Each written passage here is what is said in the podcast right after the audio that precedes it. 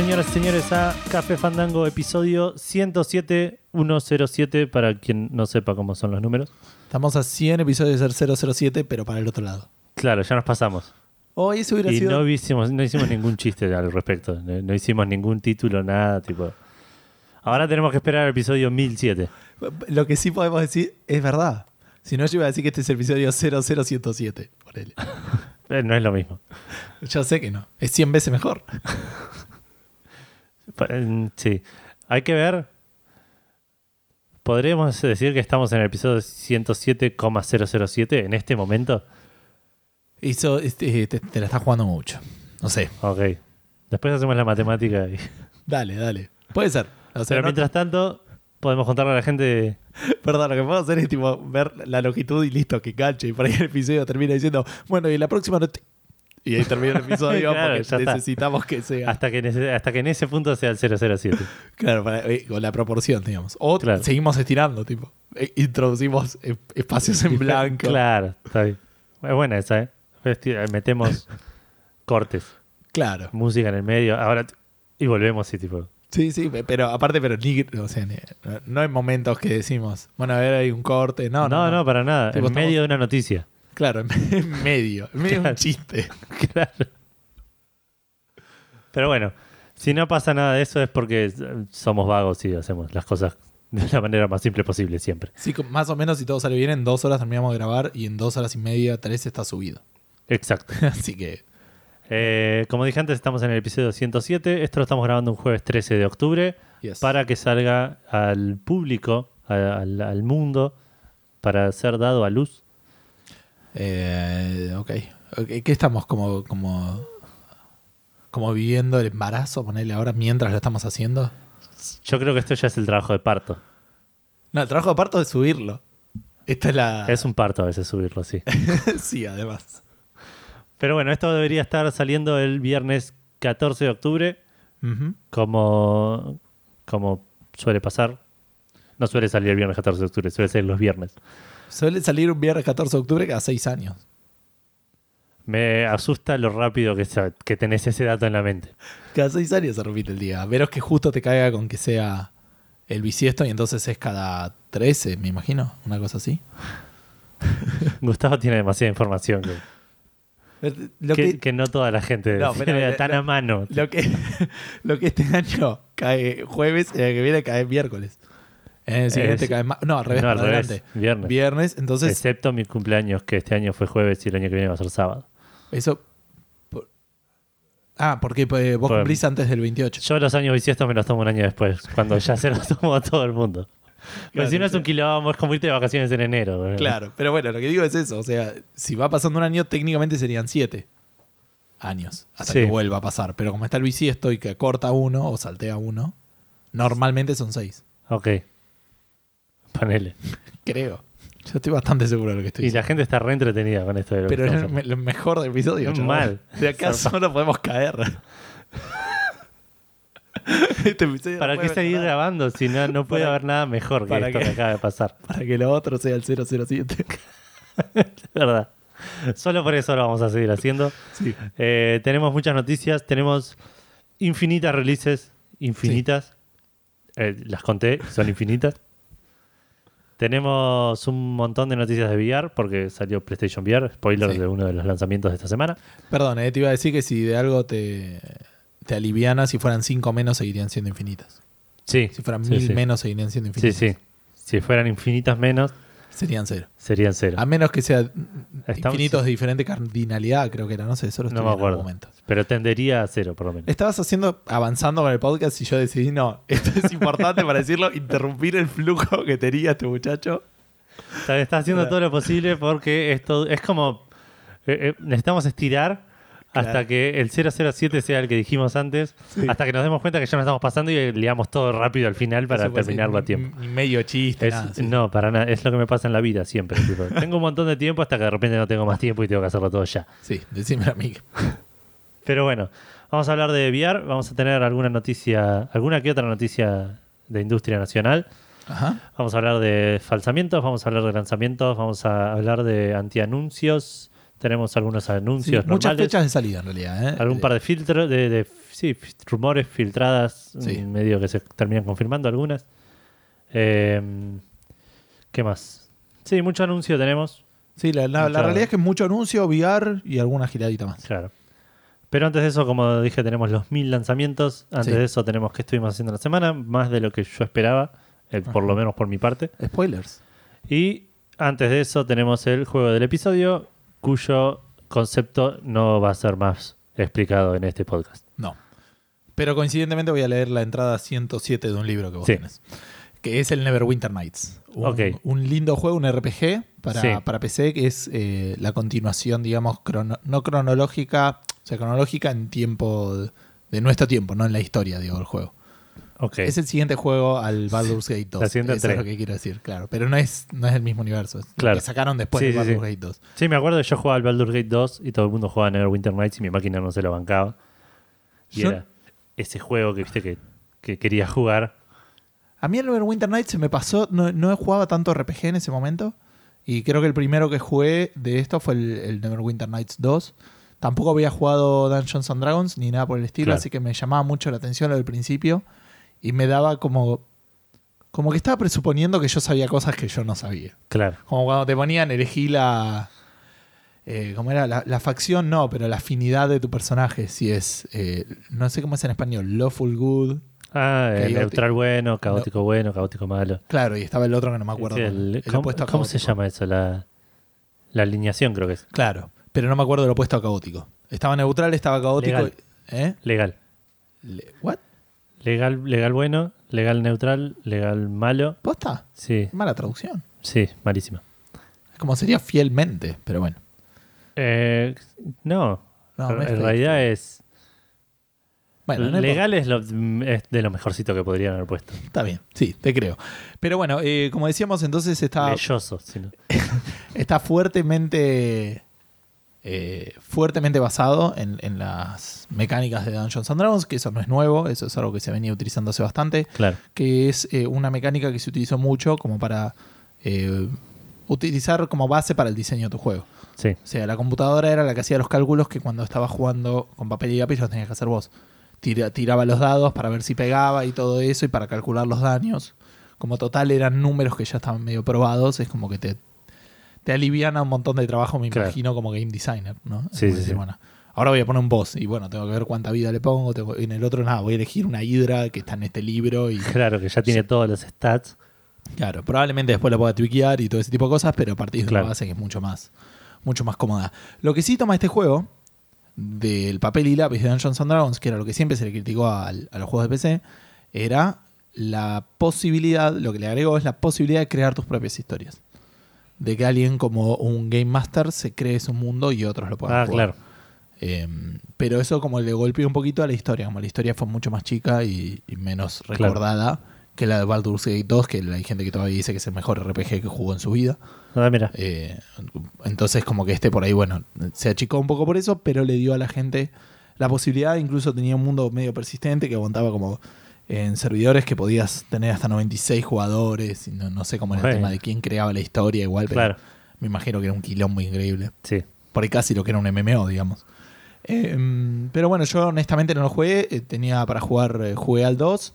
Me acuerdo que la historia no me enganchó lo suficiente del 2, porque llegué al level cap y terminé el juego. Se ve que claramente estaba jugando más porque quería llegar a ciertos niveles o ese Claro. tipo de cosas. Que por, por el- tipo, llegué a la final, básicamente, o sea, el último dungeon, y dejé de jugar.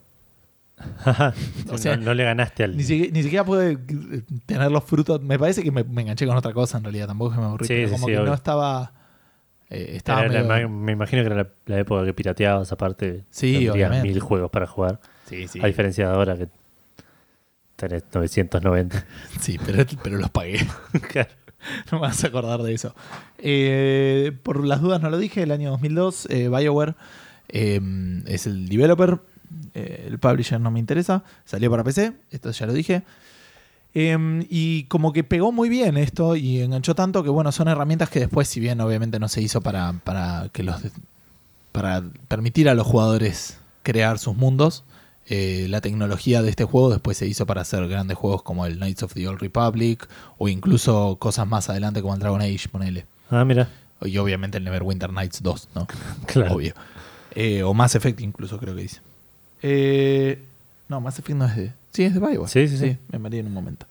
Eh, dice The Witcher también, pero presumo que será El porque es la tecnología. Ah, el primero es de... El primero creo que usaba, sí, el motor. Ah, por eso decían que era tan duro en algunas Claro. cosas. Sí, ya era más, era medio viejito.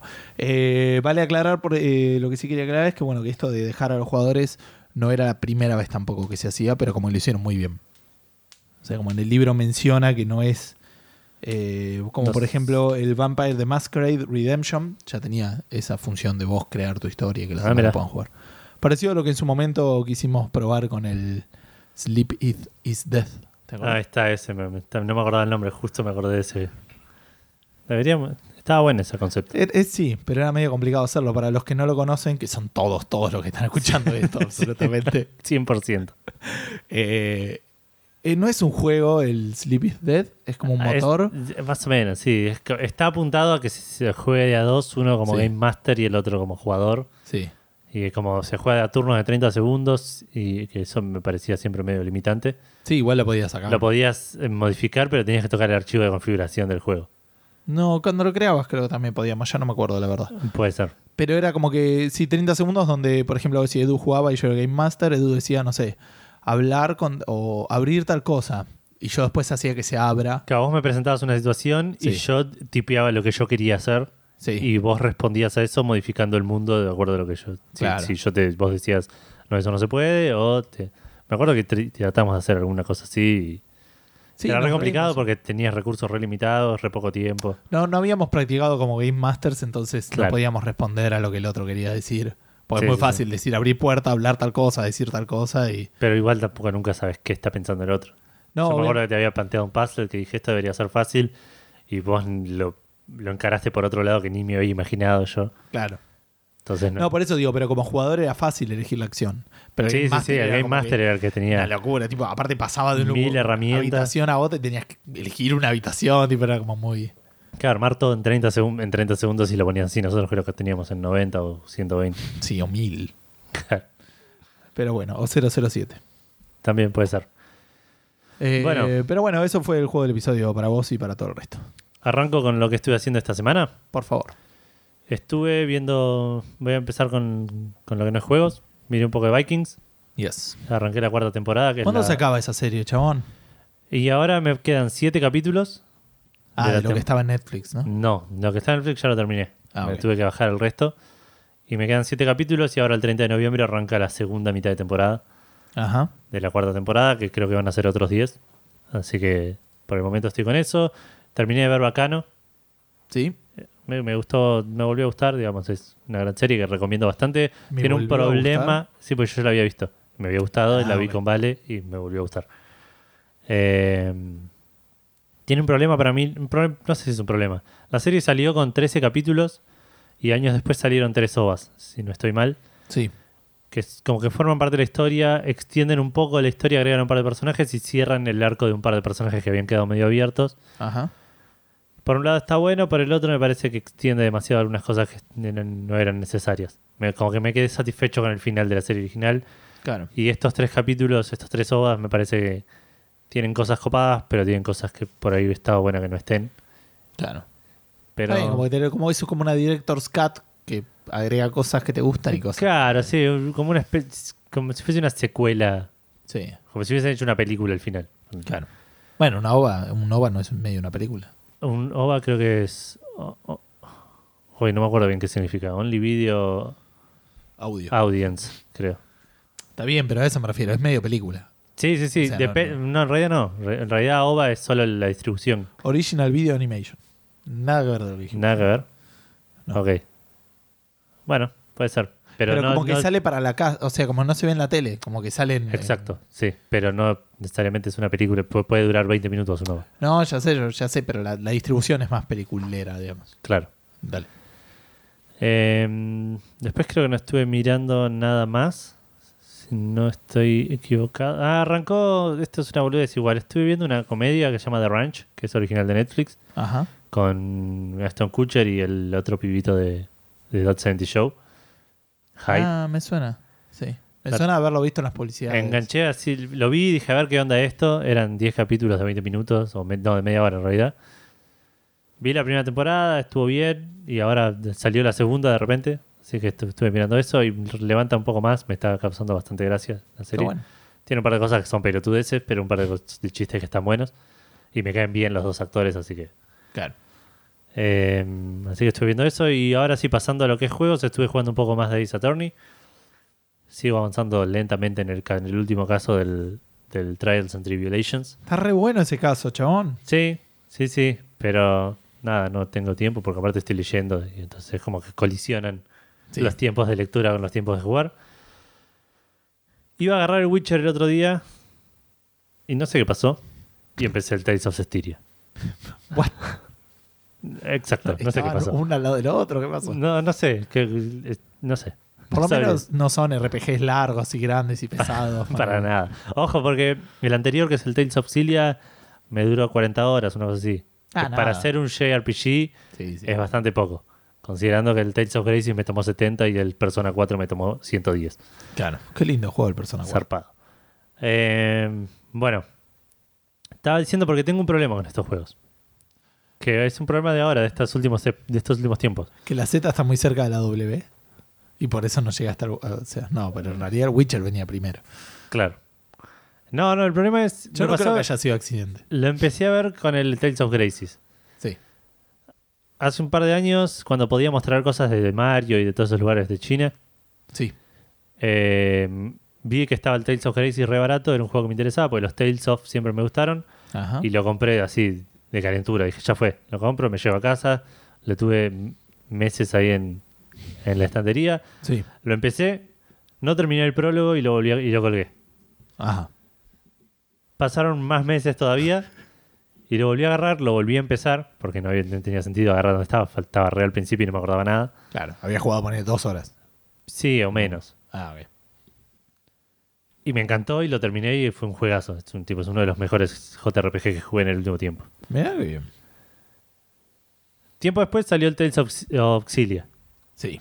En algún momento estuvo en oferta en el, en el store de PlayStation. Y también de calentura fui y lo compré. Y lo empecé, jugué una hora y lo colgué. Pasaron meses, lo volví a agarrar, lo volví a empezar de nuevo y lo jugué todo de una corrida y me re gustó. No me gustó tanto como el anterior, pero me gustó bastante. Ok. En mi cumpleaños en febrero Uh, me regalaron 20 dólares Sí. y estaba en oferta el Tales of Styria, 20 dólares. Dije, listo, este es mi regalo de cumpleaños. Bien. Lo agarré, lo bajé, lo empecé, jugué media hora, lo colgué. Lo agarré esta semana y ahora estoy reenganchado. Así que no sé qué está pasando con esos juegos que necesitan dos oportunidades de mi parte para, para poder jugarlos. Pero no es que aparte son dos oportunidades y después decís, "Ah, pues está bien, lo voy a jugar en la segunda, ¿no? Es tipo, no, no, la "Che, segunda lo, lo bueno". agarro con una leche increíble y lo, y lo termino. Espero que pase con este. Eh, y ahora está, vamos a hablar del Tales of Vestiria hoy o algo así, que, es el- que también, Berseria. Sí. Así que esperemos que no me pase de vuelta el año que viene. Bueno, lo empecé, está bastante bueno, se ve muy muy lindo, tiene es un típico JRPG. Esto es en Play 4, obviamente. Play 4, sí. Es un típico RPG de, de- de- de Tales of, eh, que es las peleas son medio de acción, pero como que están no están en el mapa, sino que te acercás, tocas un bicho y entras a la pelea. Tipo persona, ponele. Ponele una cosa así, O sea Eh, que los ves en el mundo y los ves en el mundo, los puedes esquivar, los agarras de atrás y, le- y les haces, creo que tenés algún tipo de ventaja. Sí, sonó re feo eso. ¿eh? Sí, mal. Em, Los, los agarras de atrás y tenés algún tipo de ventaja. como en la vida real. Claro. Eh, tiene la particularidad de estos juegos que me acordé el otro día y lo probé. eh, por ahí no es algo bueno en realidad, pero en otra época de mi vida me hubiese gustado, hubiese sido más disfrutable, que es que las peleas son multiplayer. Podés jugar los multiplayer. En el tipo, en el- la pelea es, es de, de acción, digamos. Sí, tipo Final Fantasy XII creo que es una cosa así, puede ser. No, más... No sabría con qué comparar. Kuni. Estoy hablando de juegos que no jugué, chabón. Ponele No menos menú. No tiene menú, digamos. Ah. Tenés como comando, si apretás para adelante y un botón haces un ataque, si apretás para atrás y otro botón. Muy viejo, ¿eh? Tipo Secret of Mana. Ponele, ponele más una cosa así, sí. Eh, y tenés varios personajes en la pelea. Y si conectás otro joystick y vas al menú y pasás a otro personaje manual, lo controlas con el otro joystick. Claro. Entonces, como que puedes jugar de a dos un RPG solo en las peleas, por lo menos. Sí, sí, está bien. Eh, las peleas son, están buenas, son, son bastante entretenidas. La historia está interesante por el momento. Son bastante infantiloides las historias de estos, de estos juegos. Eh, El, el típico, el- el- el- la oscuridad en los corazones de la gente y el señor de la calamidad que va a tomar el mundo y vos tenés que... Pero como que lo acepté y se- son, son juegos que me encantan más por los mundos y, y, y el- y los, los personajes que por, por la historia en sí. Claro. Así que le metí ya tres o cuatro horas y eso es lo que voy a estar jugando durante estas próximas semanas si todo sale bien. Bien. Creo que eso es todo lo que estoy haciendo. Como dije hace un rato, sigo leyendo The Wise Man's Fears, el, los miedos de- el, hombre- el miedo del hombre sabio, Ajá. que es el segundo de... Los miedos del hombre sabio. Creo que es uno solo. Ah, ok. No estoy Un seguro. montón de miedo, pero una cosa a la cosa. Claro. Eh, y na- nada más. Eso es todo. Esa fue toda mis semanas, creo. Puedo, Una- puedo interrumpirte en cualquier momento. Sí, una última pregunta del Tales. ¿Cómo es la estética? ¿Cómo se ve? Como un... Parecido, es tipo anime. De hecho, el, Ah, el juego es, Las es tipo... Claro, las cutscenes es 100% anime y el Sí. juego está como emulando ese... más- Parecido al Nino Kuni. Emulando ese, ese ambiente de anime. Algo que sí quería mencionar, el Tales of Cestiria, a diferencia del Tales of Cilia, tiene un sistema de leveleo más tradicional. Ajá. El Tales of Cestiria tenía algo más parecido a lo que es el Final Fantasy X, que ibas ganando puntos, Sí. ibas des- desbloqueando habilidades y tenía como una red que podías armarla de cierta manera para hacer, levantar skills y cosas así, algo que me- nunca me interesó menos. Entonces lo hacía así nomás, veía que este me da más vida, listo, así como Claro. bien a lo cabeza. Y este es más tradicional. A las experiencias subís de nivel, tenés AP que puedes equipar a habilidades, tenés Sí. más, más, como dije recién, tradicional. Bien. Así que eso es algo positivo. Ok. Bueno, eh, yo esta semana no estuve jugando tanto porque me tuve que ir, va, me fui medio de vacaciones el fin de semana. Eh, y además estoy súper atrasado con las parciales que tengo que corregir. Mañana tendría que llevar los corregidos, no los voy a llevar. Ok, Mis alumnos se van a enojar conmigo. No les puedo decir, tengo un podcast de juegos, chabón, no podía corregir ayer. obvio. Me van a decir, ¿por qué no corregiste el miércoles? Y voy a decir, tenés un 2. Así que callate. Eh, ¿Algún más? ¿Alguien más quiere hacer preguntas? respecto de mi semana. Eh, pero, como venía anunciando, eh, terminé el Persona Q antes de ayer a la noche. Eh, terminé, pasé la final y iba a empezar el New Game Plus para chusmear a ver cómo era, pero antes es como que podés seguir con el save y quedé limpiando. Ya había terminado prácticamente todas las, las quests, Sí, pero eh, te agregan una al final que es matar a uno de los malos más grosos. claro. Y bueno, me dediqué a prepararme un poco para hacerlo. Es un juego que me gustó. Es, eh, tiene- es serio lo que, lo que había hecho la otra vez. Es como, primero que es una fiesta para los que jugaron los dos juegos y, que- Sí. y les gusta la interacción de los personajes y todo eso.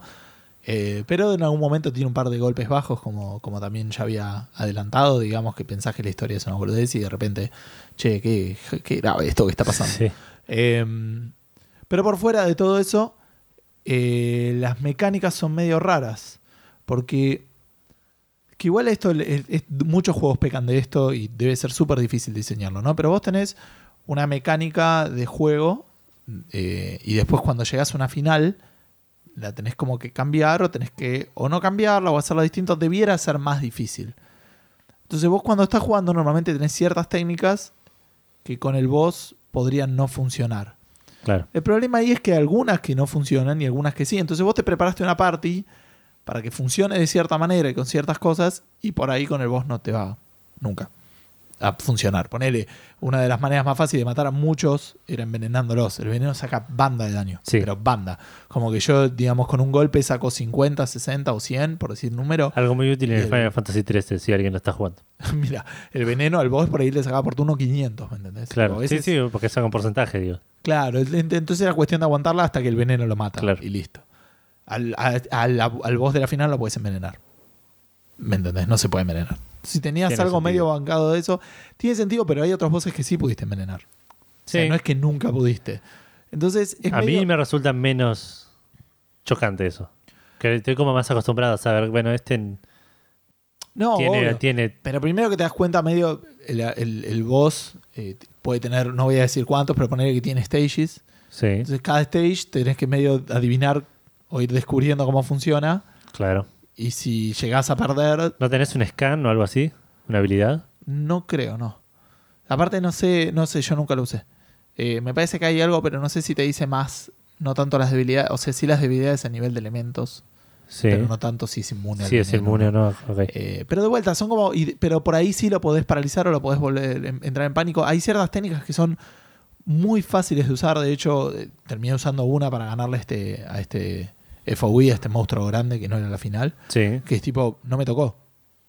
¿Me entendés? Y si lo hubiera hecho con la final, probablemente funcionaba. claro. Entonces es como que es medio selectivo qué es lo que funciona y qué es lo que no. Y no está tan bueno desde ese punto de vista. O sea, mucho más llegar que la final en sí. Claro. Como que no, no. Es medio muy, este, ¿cómo se llama? Eh, arbitrario, digamos. Que como qué técnicas de las que estuviste usando para llegar hasta acá te vamos a dejar usar claro. y qué técnicas no. ¿Me entendés? A eso me refiero, que me, me chocó un poco. Pero bueno, la verdad que lo, lo re disfruté, lo sigo jugando.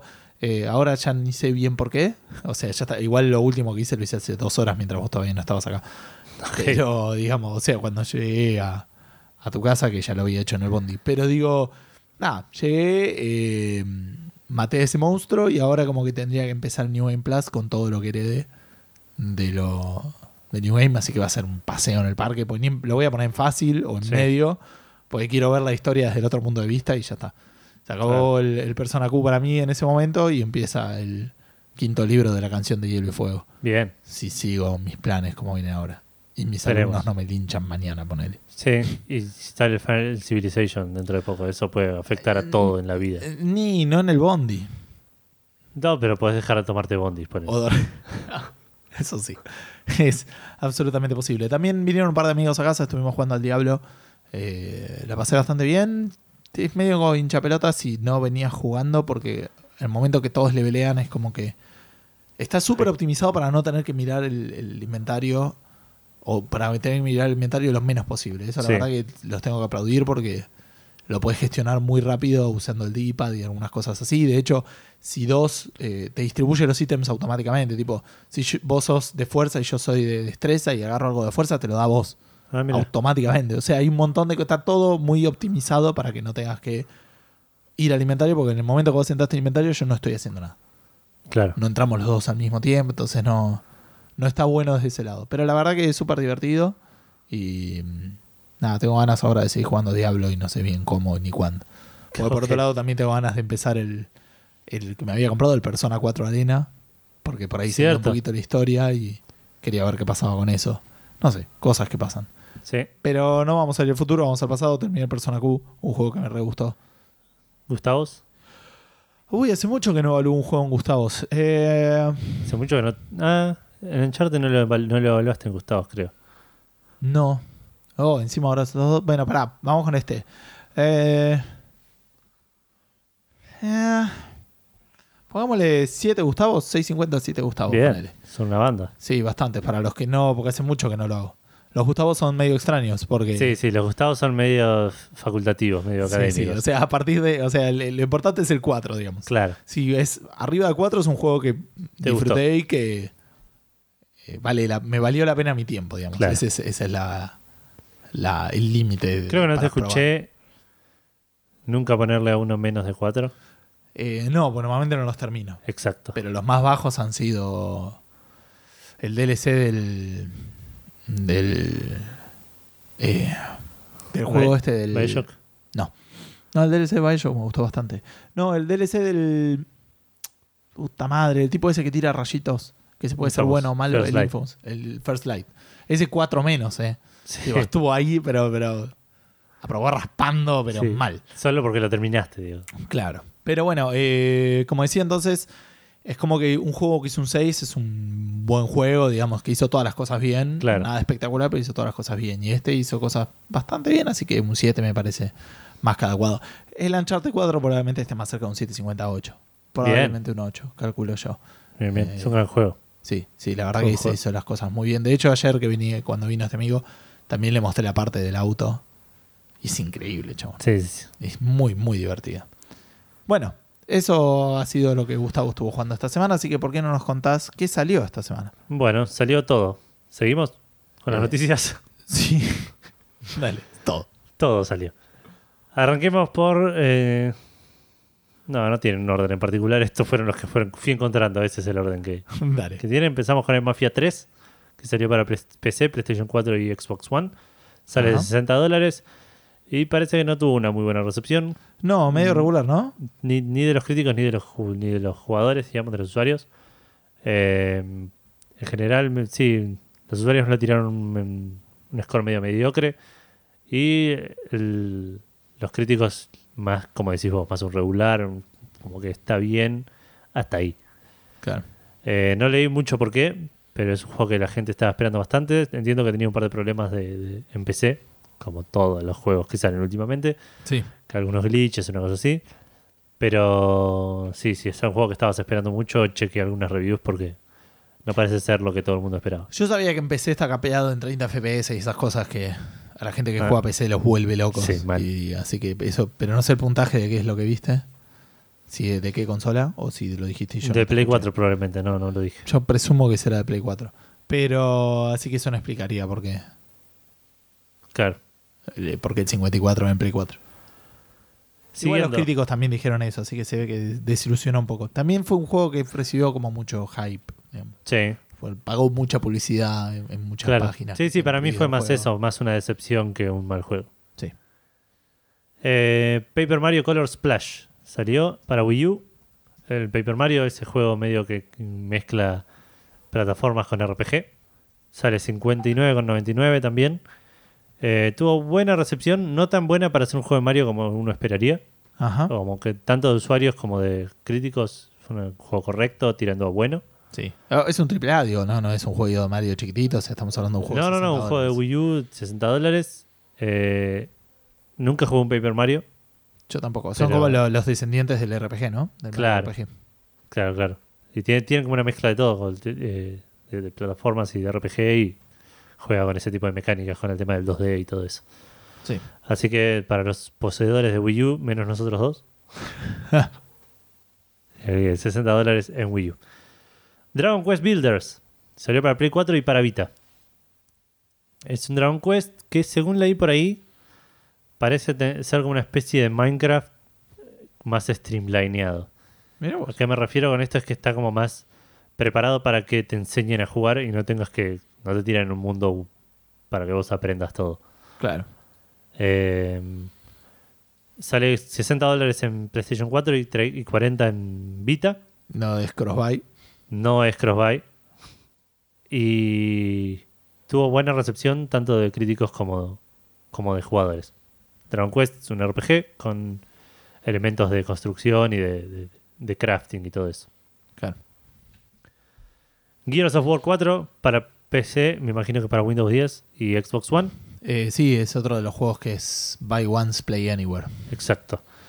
Eh, sale 60 dólares y tuvo muy buena recepción de parte de los críticos, no tanto de los jugadores, Ajá. pero una vez más, no sé por qué, si será alguna cosa así medio de hate de Gears of War o que realmente tuvo algún tipo de, de decepción o problemas con el lanzamiento. Sí. ¿Estás buscando algo de eso? Sí, sí, estaba buscando algo, pero no sé si tenías algo más para decir. Bueno, el de- Gears of War 4, para los que conocen la franquicia, es tercera persona, shooter, chabones gigantes, con espaldas kilométricas y, y brazos con diámetro de una tubería industrial. Pero de, lo importante es que las, los rifles tienen motosierra, chabón. Me parece que dicen que, por lo que estoy leyendo así muy por arriba, hay gente que se queja de que la historia no está muy buena y que eh, no evolucionaron tanto las mecánicas. Puede ser. Pero hay que ver, ese es, es un problema de las secuelas, ¿no? Veía un, Si evolucionan mucho. claro, veía un gráfico la otra vez que dice cómo, cómo hacer una review de un juego. Si es muy igual al anterior, criticalo porque es muy igual, porque no cambiaron nada. Si es muy diferente, criticalo porque se fue de sus orígenes. perdió la esencia, claro. Bueno, siguiente, Rise of the Tomb Raider para PlayStation 4.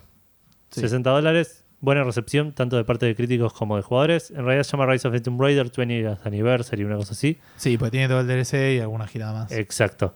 Eh, salió para Play 4, ya había salido para Xbox One y poco después para PC. Sí. Es un juego que yo probablemente igual lo juego en PC porque muy probablemente esté más barato ahí antes.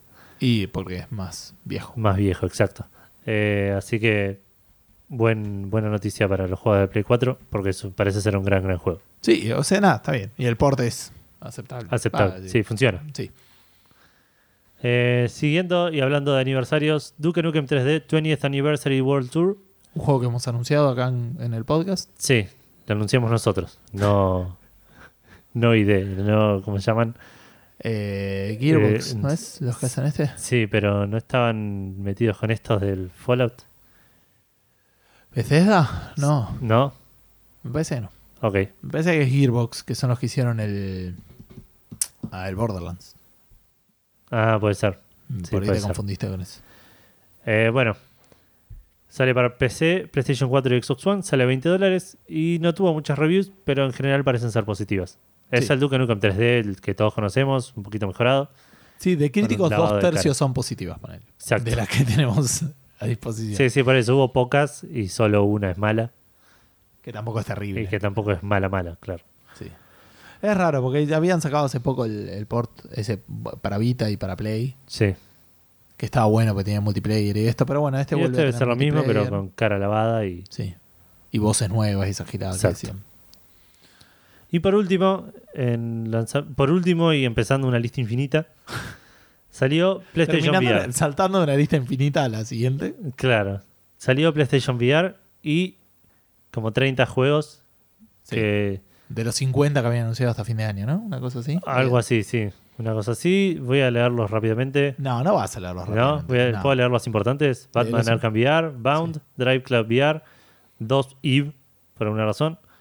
Eh, Headmaster me interesó También, bastante. perdón, dos Eve son dos juegos distintos, ¿no? Sí, Eve sí. Gunshak y Eve Valkyrie. Claro, Eve es el, el MMO. Sí, sí, sí. Por ahí son dos juegos que en realidad pareciera como que son distintos, eh, como que controlas distintas unidades. Puede Pero ser. Lo estoy, estoy evaluando un juego por el título, eh, tipo. Sí, sí, sí. Lo menos periodístico que podemos estar haciendo. Claro.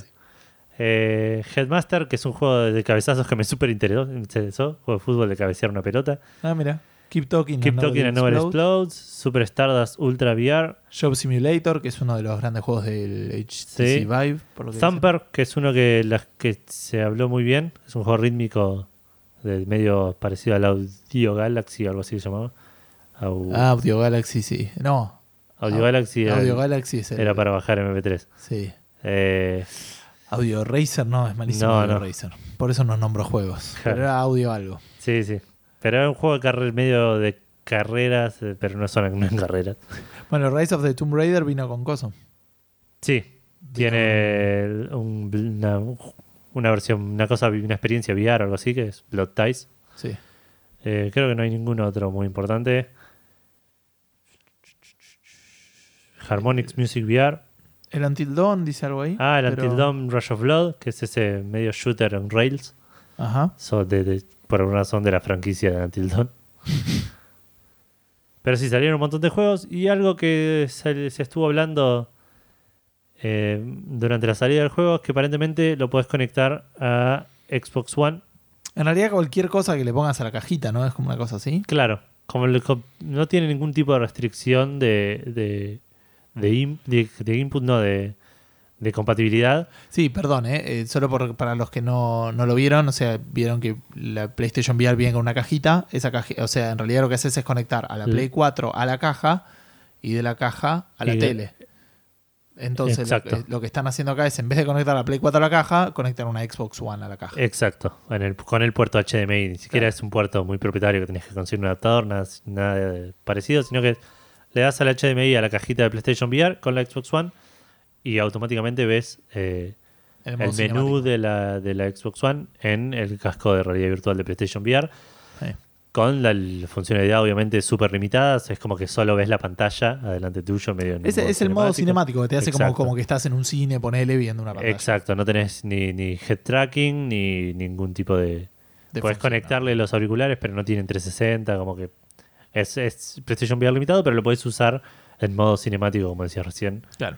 para en una Xbox One, incluso imagino con una PC o... Sí, también había leído con una PC. Por ahí el Steam Link, viste, algo así, por ahí podés hacer, meterlo con eso. Pero bueno, Así que acá estamos re contentos con eh, todos los PlayStation VR que estamos comprando. sí. Y todos nuestros hermanos latinoamericanos. No. ¿Por qué no, Edu? ¿Porque es muy caro? No, porque, Porque no, no, porque no no. es. No es. Claro. Esta fue una noticia que se nos pasó la semana pasada, que nos mandó Dan Fernández Sí, de España. Se preocupa más por nosotros que nosotros que mismos. nosotros mismos. Eh, pero bueno, la semana pasada lo, lo habrán notado que estábamos también como que lo preparamos medio rápido y se nos pasó. Eh, básicamente PlayStation confirmó que para Latinoamérica va a llegar con suerte a principios del año que viene, como en este año fiscal, pero Sí. en otro momento. Así que pareciera que va a estar llegando con suerte, más o menos en, en marzo de 2017, poner una cosa así. Claro. Chamullaron que es porque depende del mercado, no sé qué quilombo. Yo me jugaría totalmente eh, prejuiciosamente, diría que es un tema de stock y de limitaciones y de producción. Como que necesitan. Está en falta en un montón de lados y, y no quieren estar en falta en más lados. Puede ser. Presumo que va por ese lado. Eh, en un momento yo pensaba que era lo que le, que comentaba Dan en su momento, que acá no nos afectaba tanto porque en Mercado Libre lo solemos comprar más barato que en, que en las tiendas oficiales. Pero por otro lado me da la sensación de que si no lo venden en las tiendas oficiales, en Mercado Libre va a estar más caro, obviamente, porque no hay... No tienen No que competir contra nada. Claro. En- en este Puede caso, ser. Es, es raro igual eso. Porque sí tienen que competir entre sí. Sí, pero no es lo mismo. Entre todos se pueden agarrar. O sea. Hoy en, día, ahí, hoy día- hoy en día el límite de una Play, el pr- de precio de una Play 4 es el precio que hay en el en, en la- en las tiendas, en Garbarino, ponele, o en, o en la tienda oficial de Sony, Claro. que es carísimo. Sí. El otro día me fijé para contarlo, 13 lucas, chabón, Sí. la del Uncharted 4. Son 850 dólares. Sí. Eh, el Mercado Libre está alrededor de 10 mil, 9 mil pesos. Sí. 30% menos. Sí. Pero si no estuviera tanto, por ahí la podrían vender todos a 12. ¿Viste cómo es? Está bien, pero. Y más en este VR que hay ausente. Pero está bien. Poner que no la venden oficialmente y las ponen todos a 12. Hasta que uno llega y dice, pará, yo la pongo a, a 11, la vendo, 11.500. más- la vendo mejor. Voy a vender más que estos giles. Bueno, un artículo, ojo, eh, 12 lucas 500 hay uno en, en Mercado Libre. Y después hay otro a 17. Pará, ¿qué es? 12 500, entrega el 17 del 10. ¿de qué estamos hablando? De precios del PlayStation VR, ¿eh? Ah, ah, ok, de la Play pensé que decías. No, no, pero bueno, ves que es un poco. Bueno, pero porque, esa- porque hay eh, falencia. Solo por Mercado Pago. Producto disponible el 15 de noviembre. Toma, Este lo tiene comprado y lo va a traer. Y el otro, probablemente. 17 lucas, a ver cuánto está. Y el otro, 17 del 10. No hay chance que gaste esa plata. ¿Cuántas te, cuántas te compro, Edu? ¿Me las pagas vos? no, no, no. En Flores o Palermo, claro, este lo debe tener, debe haber seguido para comprarla y las trae. Ponele. Claro, o sí. Sí, sí, la, la preordenó o tiene planeado un viaje y, y sabe que se la va a traer. Claro. Sí, pero este dice en cuatro días, así que. Pero bueno, cuestión que en Latinoamérica no van a salir. Eh, debiera de enojarme más de lo que me enoja, pero porque Es estamos no acostumbrados a estar. Por fuera que no nos interese el VR, estamos acostumbrados a estar relegados. Ya estoy acostumbrado yo a pagar un 20% más por los juegos. No, obvio. Pero la Play lo 4 mismo. salió La Play 4 salió el mismo día. exacto. Digo, si, si me interesara estaría más enojado. Si, fue, si fuese, no sé, el Final Fantasy XV, Bueno, que sale en Estados Unidos el 30 de noviembre y acá el 20 de febrero, Sí. y no lo pudiera conseguir más que esperando que salga, sí. estaría bastante enojado. Ser. si esto me, me interesara como me interesa el Final Fantasy XV, estaría también bastante enojado. Yo Sí, creo que es un sí. tema de que a nosotros muchos el, el VR no nos llama, es algo que sabemos que no vamos a poder pagar tan fácil, eh, digamos, que, que no lo vamos a poder pagar on launch, a menos que, No. digamos, me parece que pasamos por ese lado de la falta de enojo. No, es verdad. La, la realidad es que, y podemos hablar dos segunditos de esto, eh, no me llama mucho el PlayStation VR, ni ningún VR, digamos, pero particularmente el PlayStation VR. eh, por un lado es el más accesible, obviamente. A mí es el que más me llama. Eh, no sé cómo decir. Tiene muchas tiene limitaciones, viste que eso que decía, ¿no? La, cámara es medio chota y. O sea, utiliza la cámara de lanzamiento de la Play 4 Sí, y los Move, que tienen 6 años. sí. Y, y, tipo, no te, pueden- no te puedes girar, no te puedes dar vuelta, no, no te pueden detectar un montón de, de movimientos porque no porque tienen que estar todo el tiempo mirando los joysticks. Claro. digamos. Y son muy. Me parece que todavía es muy limitado. Muy, vi muy poco de eh, cosas que realmente merezcan estar en VR, que solo puedan existir en VR.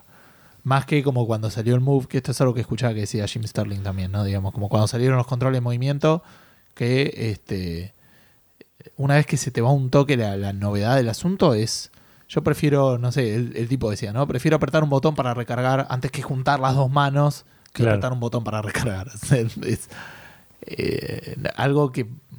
No algo que haga mejor un joystick. Esto tiene que ser experiencias que sean únicamente mejores. No, no entiendo, entiendo. Y no hay, no, no vi nada tampoco que.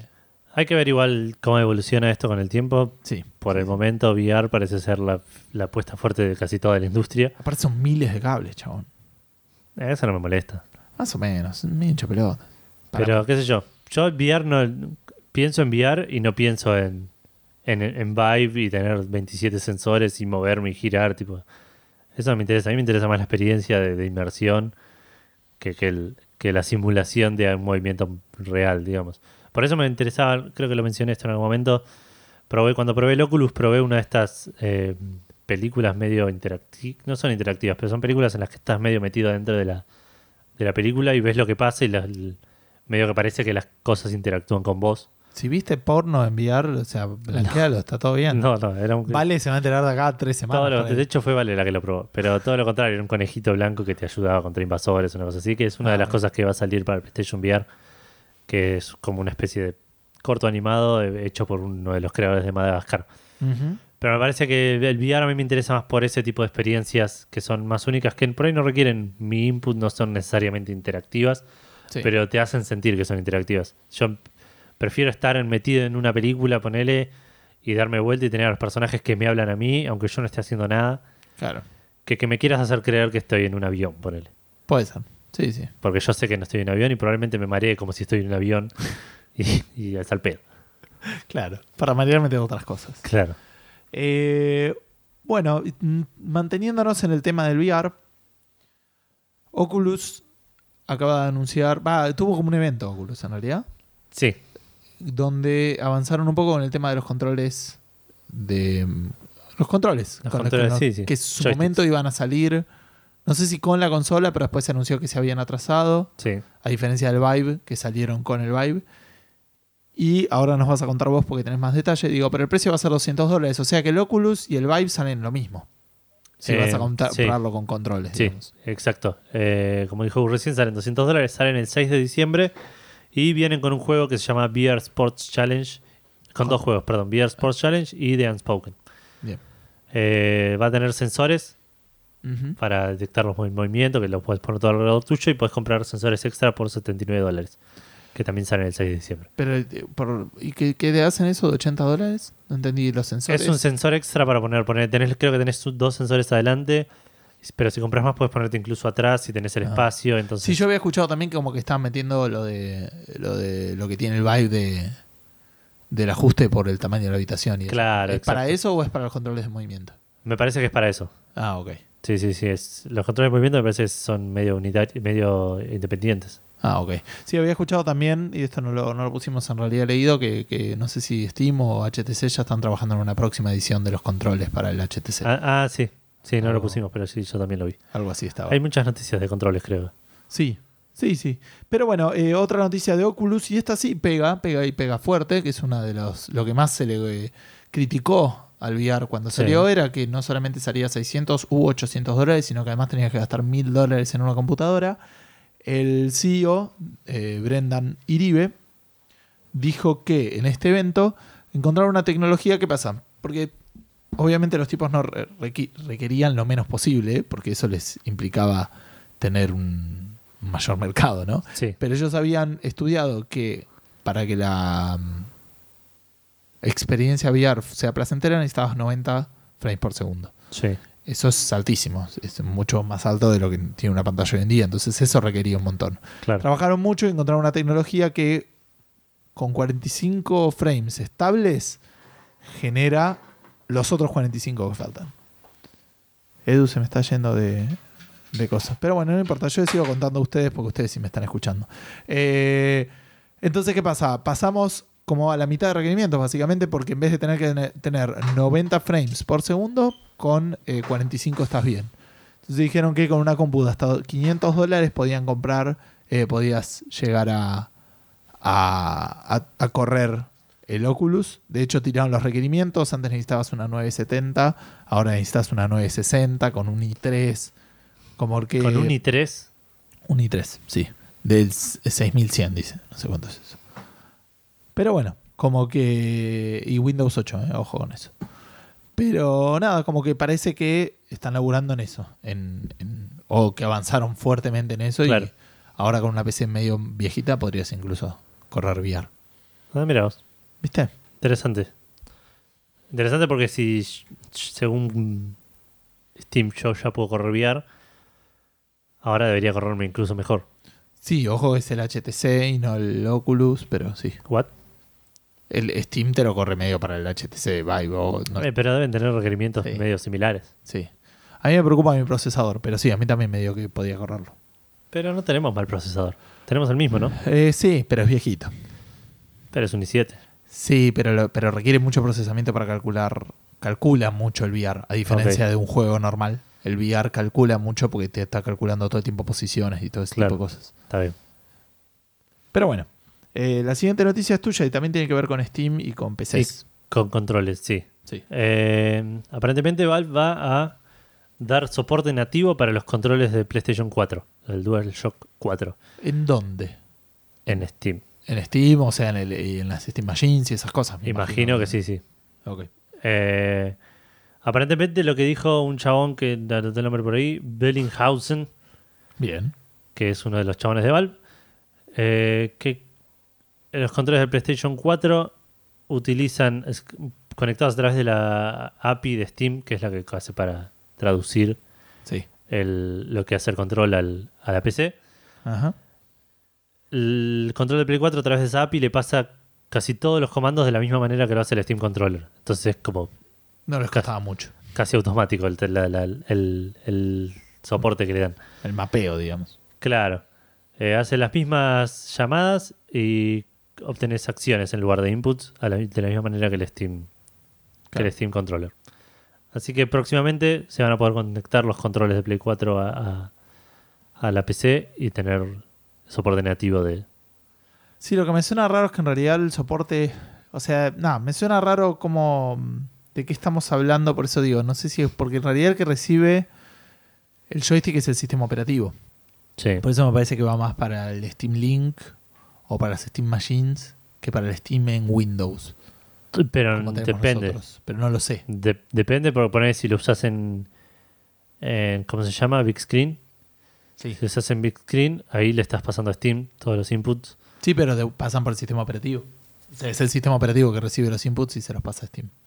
Bueno, pero el Steam API es el que sabe interpretar esas cosas, Más entiendo yo. A eso me refiero, más o menos, porque en realidad el que está interpretando es el sistema operativo, que te lo toma como un joystick y te manda el mensaje al programa que lo esté usando. Entonces ya no importa cómo yo lo interprete, sino cómo lo interpreta primero Windows. ¿Me entendés? Por eso me Mm. suena raro. O por ahí van a ser otros drivers y lo instalarás en Windows. A eso, me- eso Puede podría ser. ser.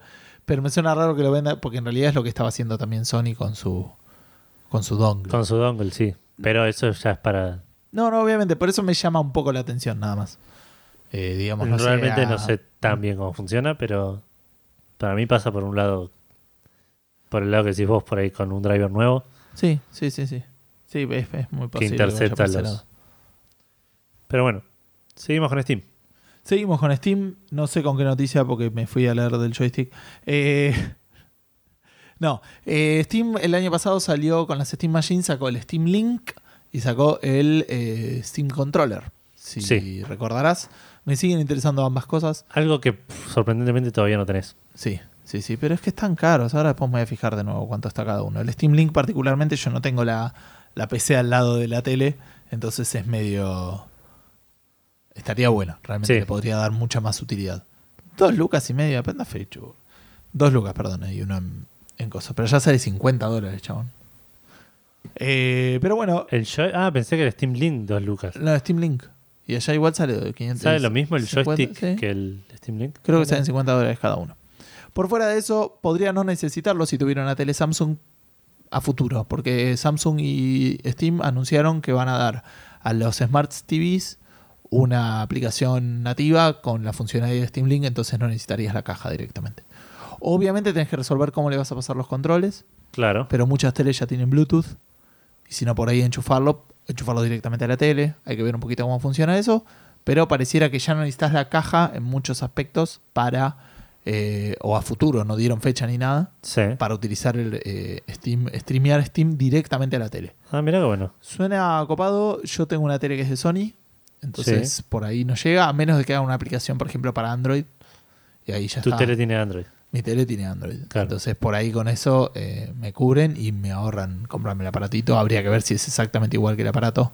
Claro. Pero estaría bueno porque mi tele tiene 4 HDMI y ya usé 3. Play 3, Play 4 y Wii U. Sí. No me gustaría usar el cuarto porque me gusta tenerlo ahí medio libre. Claro. Pero bueno, nada. Problemas del primer mundo, no del primer mundo, pero ¿cómo es que se dice? Eh, No. nada, sí, pero, pero me quejo de lleno, a eso me refiero. Ah, ok, sí. Básicamente. Eh, pero bueno, eso nomás. Seguimos, entonces. Seguimos con, también PC con Play 4. y Play 4, una Sí. mezcla. Aparentemente, digo aparentemente porque esto no nos aplica tanto a nosotros todavía. No. Eh, Greenman Gaming, este sitio de, venta de digitales de juegos, Sí. que te vende los códigos y vos después los, los aplicás en el. Te vende el juego. O sea, hay los que son activables en Steam funcionan así y los que no te los descargas y listo. ¿Tiene de vender DRM free? Claro. Ah, mira, no sabía. Pensé que te vendía solo códigos, solo keys para diferentes. eh, no, no, no. Si no, son, si no son keys, te lo, ah, eh, lo, lo puedes descargar directamente. de Bueno, ellos. bien. Eh, aparentemente van a empezar a vender juegos, o ya empezaron a vender juegos de Play 4 a través de su servicio. Sí. En el cual vos entrás a Greenman Gaming, compras el juego de Play 4, supuestamente con un a través de un, tra- de un arreglo con Sony, es esto. Ajá. Sí, es oficial, digamos. No estarían Exacto. revendiendo. Eh, y te dan aquí para que te lo bajes en la PlayStation o la. No sé si PlayStation Vita en algún momento también darán, venderán juegos. Sí. En este momento, si entramos nosotros a Greenman Gaming, probablemente veamos el juego con precio coming soon. Como que no lo podemos comprar todavía, pero en teoría para la gente, para los clientes o lo- los usuarios de Estados Unidos, eh, ya pueden comprar los juegos. Sí, no sé a qué precio. Realmente dudo que tenga los Creo que decía un descuentos que- 5% más barato, una cosa así. Sí, ok. Me parece. Habría que. Es investigable, podríamos mirar. Pero Podríamos tendríamos que saber. entrar con un proxy, digamos. Sí, o en algún lado debe estar. Si entras a algún Reddit, eh, alguien debe estar listando los precios de los juegos. Sí, pero eso implica un montón de laburo. chaval. No, obvio. Más que entrar con un proxy. Sí. ¿Y vos lo tenías instalado? De tipo apretar No, lo borré cuando dejé de funcionar con Netflix. Ah, ok. Em, cuestión que si van a estar vendiendo juegos de Play 4, en Estados Unidos en teoría ya lo hacen, no sé a qué precio, dudo que tengan el precio tan rebajado como solemos verlo por ahí. 25% de juegos que todavía no salieron. Claro. Pero es una noticia interesante. Quería comentar algo que dijo el CEO de, de Greenman Gaming, que me causó mucha gracia. Porque dijo, este eh, partnership con Sony Estados Unidos nos pone un paso más cerca de alcanzar nuestra visión de convertirnos en el distribuidor de juegos digitales número uno en el mundo. Yo creo que están bastante lejos de eso. Que si yo ahora te vendo a vos una key de un juego que me sobra por ahí, es verdad, estoy un paso más cerca de ser el número uno del mundo. Técnicamente sí. Técnicamente estoy un paso más cerca. Pero eh, objetivos logrables, muchachos. Bajemos la barra un poco porque está Steam, hay un montón de, per- de- de- de- de gente detrás de eso. Pero bueno, seguimos. Y no, ahora sí nos metemos al mundo local, a la industria nacional. Sí, esta noticia la habías puesto vos. Sí, eh, la, en- la encontré por ahí, no es una página que, sol- que- que solemos revisar esta. De hecho, no es la página donde saca la noticia, es el link que está ahí. Ah, me encanta.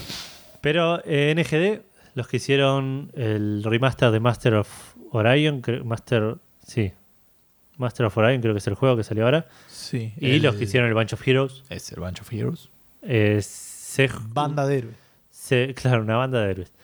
Se juntaron, se mezclaron, adquirieron a Red Katana, que es Ah. otro, y esto es lo que me confunde, porque aparentemente NGD, eh, sí, adquirió, se dice, Red Katana es también argentino. sí, Ok. NGD adquirió a Red Katana. Sí. La empresa se va a seguir llamando NGD. Pero en realidad fue más una especie de, de merge, de, de- de- de fusión de empresas, Sí. en la cual el CEO de NGD se va a bajar. No va a ser más el CEO de NGD, va a pasar más a estar en, como director creativo, una cosa así. Está bien, por Y ahí le el gusta más ese laburo. CEO de Red Katana va a ser el CEO de NGD. Mira. Eh, digamos, fue como una mezcla, una fusión bastante orgánica en la que se mantuvieron los puestos, la- la- las, la- las comisiones directivas, digamos, claro. las jerarquías directivas se mantuvieron bastante bien. No es que sacaron a uno y, y uno reemplazó a todos. Así que la idea de esto es convertirse en un exponente de AAA de Latinoamérica. Mira. Y son, creo que, de los dos que más fuerte pisaban en, en el tema de. Por lo menos NGD, Red Katana no lo tengo tan presente. Pero NGD está, está siempre ahí tratando de, de- de meterse en el tema del AAA con Ranch of Heroes, como dijimos, el remaster de Master of Orion, que es un juego bastante conocido. Sí. Eh, así que les deseamos lo mejor y ojalá tengamos novedades pronto de que su próximo proyecto y que sea un juego interesante. Sí, sí, sí, totalmente. Hablamos hoy del lanzamiento de Gears of War 4, Yes. así que vamos a hablar de Gears of War. Sí, pero poquito. Es un anuncio cortito. Microsoft y The Coalition se juntaron con Universal Studios y confirmaron que van a hacer una película basada en la franquicia de Gears of War, que ya está en etapa de preproducción. Y Claro. Igual no dijeron ni fecha, ni director, ni dijeron productor, que me chupó un huevo. Claro, el productor es básicamente el que pone la plata. ¿Ese es el productor? El, el ejecutivo, por lo menos. Ah, ok. Sí, ese sí. Creo. Sí, No estoy tan socio capitalista. Pero digo, eh, la pregunta es si ya eligieron a los actores y si ya le están inyectando esteroides las 24 horas. Claro, ¿quién podría ser una. The Rock, no sé cómo The. Rock, Dwayne, sí. Dwayne Johnson. Dwayne Johnson, eh, podría ser un, un- Eh, podría haber sido Sí, sí, hace 20 años. mil años. Pero bueno, se viene la película Gears of War. eh, otra película de videojuegos destinada al fracaso, creo. Ah, me encanta ya la fe que le tenés. Eh, Gears of War lo que tiene es que la historia es poco importante. Y, y- y- o sea, puede ser Algo una... que va muy de la mano con las películas. No, bueno, pero las con las películas de acción sí, en algunos casos. Puede ser. Sí, sí. sí. A- eso me ¿Hasta refiero. qué punto que cuando el- qué tanto les tiran a algo medio ridículo y qué tanto lo quieren hacer serio? Pero se lo tomó- el Gears of War nunca no se tomó en serio. Me confundiste con ese doble negativo. Siempre se tomó en serio. Siempre se tomó en serio. Ok. El juego, o sea, si bien era como medio absurdo todo, pero en el juego era todo súper serio. Claro. ¿Me entendés? Pero bueno, habría que ver, digo, lo- le veo más eh, más factibilidad que algunas otras, que un Uncharted, poner. No, ves, para mí Uncharted tiene más chances. Por, por ser algo No más sé, divertido, más, más aventuresco, digo. Esto va a ser como una película de ciencia ficción. Me, me- me viene a la cabeza Doom, poner. No la vi Doom. Vimos un pedazo en tu, en tu casa y Sí, pero no es que se dan cuenta como verlo. no quiero ver nada más de eso. Ah, ok. Eh, pero bueno, antes de volver a los juegos, quedémonos dos segunditos para decir que eh, algo que veníamos esperando, el, el Punisher que estuvo en la segunda temporada de Sí. Daredevil, que fue muy bien recibido, a la gente le gustó el actor, le gustó la manera en que lo en que lo no sé, representó. Gracias por salir en inglés. Eh, ya está confirmado que en el 2017 va a salir la, la serie dedicada de, de este muchacho de haciendo a Punisher. Sí, ya lo había adelantado él en un momento, no sé si a través de un tweet o algo así, diciendo que ya estaba. Sabíamos que se venía, claro, pero no. y no sab- pero no sabíamos cuándo.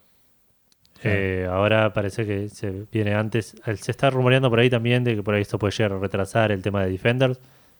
Pero nada, todavía y no. hay- faltan mil años. Exacto. Así que, no sé, a mí me gustó mucho como lo hizo, así que. Este. Y me vienen gustando, no, Eh, no sí, volví, sí, no seguí Fue un buen personaje. Sí, de hecho, me hubiese gustado que esté más. Sí, vos porque no te gustó la minita. Exacto. Este, pero bueno, sigo, no seguí viendo Luke Cage, así que no tengo mucho más para avanzar con eso, pero hasta ahora vienen, por lo que estuvimos leyendo, eh, 4 de 4, ponele, en, en Netflix. O sea, dos temporadas de Daredevil, Yo, Jessica Jones y- yo solo vi Daredevil. Está bien, pero digo, pero la recepción, digo, yo todavía Ah, vi sí, Luke sí. Cage, pero digo, de, las cuatro temporadas que sacaron, que fueron dos de Daredevil, Jessica Jones y Luke Cage, vienen todas bien. Sí, sí, sí, vienen bien Entonces- recibidas, es verdad. Habría que ver que esperemos no la caguen. Eh, bueno, y ahora tenemos miles, eh, una vez que terminamos con las infinitas releases y todas estas cositas que estuvimos comentando, muchas eh, fechas de salida arrancando por el Tales of Berseria, que ya lo habías dicho. Sí, básicamente se anunció que va a estar para América el 24 de enero sí. del año que viene, para Play 4. Y con esto anunciaron también que va a estar una edición coleccionista que sale nada, 150 dólares. Ah, vuelto. Una boludez que viene con una cajita de, de metal, viene con unas eh, figuras, viene con una, un llavero que tiene una onda medio de 8 bits, Sí. una, un CD, eh, una precuela, una novela con ta- de tapa dura, digamos, Sí. o sea, no de bolsillo, unas cartas para unas cartas, entiendo, medio de adornos, Sí. y una, un artbook, pero que también es medio strategy guide, así que no sé bien cómo Ah, mira. el tema. Starters o beginners, eh, no, starter Stra- strategy guide, dice, como, Sí, sí, una guía para principiantes. pero después dice artbook. ¿Me entendés? Entonces es como medio... Claro, para colorear para adultos. Claro, puede ser. Em, eso no se llama mandala, pero... Eh, no, básicamente esto, la fecha y el lanzamiento, lo único que no puedo confirmarles, por ahí vos sí sabés, es si esto ya salió en Oriente. Porque habla siempre de América. Eh, entiendo que sí, pero no lo puedo confirmar, ¿no? Ok, ahora, ahora voy a ver si consigo eso. Vos contame de la siguiente fecha de release. Sí. Eh, lo- no es una fecha de release, es un anuncio que, que van a estar trabajando la gente Oh, de Entonces lo hubiera puesto más Ready adelante. at Dawn. El 2016 salió, ¿eh? Parece. Sí. S- s- Salió. O para Play 3. ¿Cómo es el tema? Ah, pero esta ya está para Play 3. Tales of Berseria. ¿Con B larga? Sí. Sí. Puede ser que haya salido para todas las plataformas igual. Sí, no, y en Japón, en Play. Ah, Play 3 y Play 4 en Japón salió el agosto del 2016. Ah, ok, el mes pasado. Y el, en Play 4 No, el eh, sale el año que viene, que es lo que estamos diciendo ahora. Y en Ok. Windows también. Eh, Ready at Dawn, el estudio que hizo The Order 1886, está trabajando en un nuevo juego para Oculus, para Oculus Rift llamado Lone Echo. Lo que dijeron de este juego es que tiene modo multiplayer y single player. Va a tener soporte para los Oculus Touch que anunciamos hace un rato. Ah, mira. Y que de acuerdo al desarrollador, en el modo multiplayer eh, se va a jugar en, un, en una arena llamada Echo, que va a ser eh, acción en gravedad cero de fast paced. Ah, frenética. Ponele. Sí, ponele, sí. De, sí. de alto dinamismo. Me gustó más frenético. ok, Si lo busco en Google Translator va a decir fast pace, chabón, así que. puede ser. Eh, también está trabajando en Deformers, que es un, una especie de beat 'em up. Pensé que ibas a decir una precuela espiritual de Transformers. no, no. Al revés son tipo así. Se deforman. deforman, claro. Eh, no, es un, de un, Es como, mirá, era un auto y ahora es una masa amorfa. un dito. claro. Eh, eso, no, Deformers es un juego, un beat'em up multiplayer de tercera persona que va a salir para Play 4, Xbox One y PC. Ok. Mass Effect Andrómeda sale el año que viene. Sí, lo No sabemos la fecha. No. La semana pasada anunciamos que Dark Horse iba a sacar un par de libros de Mass Effect, también de Dragon Age, pero principalmente hablamos más de Mass Effect. Porque salieron Que- antes. Exacto, que uno de esos libros iba a ser el The Art of Mass Effect Andrómeda, Sí. que tiene fecha aparentemente, no sé si la dijimos la semana pasada, que es el 21 de marzo Yes. del 2017, ¿no? Si entramos a, a la lista de pre-order de Amazon, creo que es de Amazon, Ajá.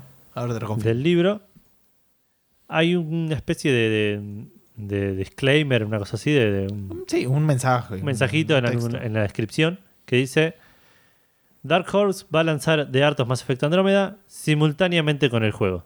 Ah, Hacemos una cuenta básica, uno más uno, tipo reemplazamos X, sí, sí. tenemos Sabemos completamos las variables Claro, yo te cuento cómo es la ecuación. Dice. eh, el libro este, ¿cómo se llama? Que Art of sí Mass es en. Amazon. The Art of Mass Effect sale el 21, de ¿cuánto dijimos? El 21 de marzo. Sí. ¿sí? La fecha de lanzamiento del Mass Effect Andrómeda Sale es igual X. a la fecha de lanzamiento del libro. Reemplazamos la fecha de lanzamiento Claro. por el 21 de marzo y decimos que... El Mass Effect Andrómeda, en teoría, saldría el 21 de marzo del 2017, Sí. casi confirmadísimo, digamos, es raro que... Es razonable a nivel de fecha, a nivel de lo que Exacto. se venía trabajando. Así que probablemente esta sea la fecha de salida del juego, probablemente en marzo tengamos que desembolsar unos cuantos dólares, Gustavo y yo, para Sí, no lo voy a preordenar, ¿eh? igual yo no suelo perdonar. No, el A Mass, menos de Effect, que- el Mass Effect 3 compramos dos Collector's Edition. Sí, pero, pero eh, no, sí, No lo compararía, no, obviamente. era, es, la, es la tercera parte de dos juegos. Pero van increíbles. totalmente en contra de no suelo preordenar. Pero no lo suelo hacer, no dije nunca lo hago. El- también Kickstarté o figué el, el Wasteland 3. Sí, y el 2. Pero. Eh, ¿Qué iba a decir? La otra vez escuchaba un chiste, no me acuerdo en qué serie era. Y ahora ponemos la música. Claro. No, que decía. Puse. Ah, en, en Family Guy creo que era. Dice, pusimos un restaurante. Dice, "Eh, ¿cómo sacaste la plata? No, hice un Kickstarter. Después me di cuenta que era una pelotudez y fui al banco como un adulto y saqué un préstamo. Este, no, lo que yo quería decir del Mass Effect es que eh, lo único que me tentaría hacer una precompra es si salen reviews antes y dicen que es buena claro. y que corre bien. Pero sí, en realidad no, ni siquiera. Digamos, si, pasa eso, eh, es probable que me interese más. Pero a menos que haya algún bonus por preordenarlo, no- Eh, normalmente lo, compra, lo, lo bajas antes, esa gilada. Yo con el Fallout hice eso. Igual las reviews salieron dos días, un día antes. Claro. Y ese día dije, es bueno, listo, ya está. Corre bien en la Play 4, me lo compré. Si no me- no explota la Play 4 cuando lo hagas, listo, ya está. Win-win situation. Ahora, este leak es eh, relativamente menor. Ahora, el leak, pero, perdón, pero bastante Más como respeto con más, Mass Effect. más certero. ¿eh? Más respeto con Mass Effect, por favor. Pero estoy hablando del. del- el- Ah, ok, pensé que el del Mass Effect decías que era menor. No, no, el- el- o sea, sabíamos que salía el año que viene, que iba a salir a principio, en este año fiscal, creo que se Sí. decía. Sí, sí. Eh, o sea, no, no, no, no es tan revelador como el supuesto precio de la NX. Esto salió en Reddit, donde aparentemente un usuario anónimo tiene contactos eh, con una empresa retailer tipo eh, de venta, venta minorista, si quieren, como Sí. podría ser acá Musimundo Garbarino, allá GameStop claro. digamos, o sí, Market, acá. Eh, ¿Qué estamos diciendo? Eh, ¿Qué dijo este contacto? Que aparentemente las tiendas van a estar recibiendo unidades de NX en febrero y saldría en marzo, que era lo que eso ya se sabe, digamos, o sea, engancharía más o menos con marzo para que la Sí. gente lo, lo pueda probar y ya lo pueda ver. El precio estimado son, o, o el, el precio sugerido que están diciendo estas, estos leaks es 300 dólares Sí. y algunos packs a 400 dólares. Eh, otra de las cosas que dijeron es que van a salir cuatro, va a haber cuatro juegos de lanzamiento. Uno de ellos va a ser un Mario que va a ser fuertemente publicitado aparentemente, Sí. eh, que también era algo que se venía charlando respecto de que iba a salir con un juego... Bueno, igual que no saques una consola de Nintendo sin un Mario, con un Mario me suena medio extraño. sé Yo no si sigo tanto Nintendo. Salió con, con un Mario. Pero están ahí. Digamos, si no Sí. sale, probablemente salga en dos, tres meses. Eh, entonces decíamos el de 300, el de 400. eh, parece que apunta a que corra a 1080p en 60 cuadros por segundo Sí. en el modo gareño y a 900p en el modo portable. No sé bien cómo va a funcionar la diferencia. Siguen apuntando a esta, a que la parte, el póster va a decir algo así como interactúa con tus juegos en el camino Sí. se supone, de vuelta, eh, hablando de este tema de me puedo llevar la NX conmigo, em, que es lo que yo te decía la otra vez, ¿no? Que para mí si sacaran una próxima Vita, que no lo van a hacer nunca, lo único tendrían que ser 100% compatibles los juegos de Play 4. Sí, Eh, parecido a lo que está haciendo esta gente de una. Claro. eh, pegó la, la PlayStation, eh, el portable, que eh, streameaba la Vita. Y Sí. nada, dijeron, bueno, saltemos los, los intermedios y ya está. Te llevas la consola y puedes jugar el juego de la consola. Aparentemente con un poco menor de calidad. No tengo idea cómo va a funcionar eso. Claro. Eh, pero creo que esos son todos los. Ah, Había escuchado también que parece que puede llegar a. Tiene la tecnología como para poder eh, tirar 4K. Obviamente no en los juegos, sí para el contenido multimedia. Ya sea streaming Claro. y no sé si mucho más. Y vuelve a reforzar el tema de que va a estar en cartucho los juegos. Sí. Así Pero los ROM, ¿cómo va a ser con los updates? lo mismo que con los CDs, Edu. Eh, no, eso fue por un comentario que leímos cuando leíamos esta Sí, sí. noticia. Medio chiste interno, pero bueno. Pero bueno, no es que lo estamos eh, grabando para ustedes ni nada, nada de- por el estilo. Eh, esos son todos los leaks que tengo anotados. No sé si vos recordás haber visto algo más. No, nada. De hecho, casi nos olvidamos de esta noticia y si no fuese por vos no estaría. Sí, es verdad. Bueno, volviendo entonces a los lanzamientos de este pequeño paréntesis de, de leaks. Sí, Eh, tenemos una fecha de salida para el eh, Tiranía o Tyranny de Obsidian, que son los que hicieron el Fallout eh, New Vegas. sí. ¿No son los, los que hicieron, hicieron el el- Dishonored también? No. O no, eso es... Oh, estoy a full. ¿Cómo se llaman estos chavales? el, eh, están en Bethesda, pero. O sea, estuvieron Es en la presentación de Bethesda, los del Dishonored, pero Ah, son otros. Estos no, no son parte de, de Bethesda. Es Obsidian, que son los que hicieron el Pillars of Eternity.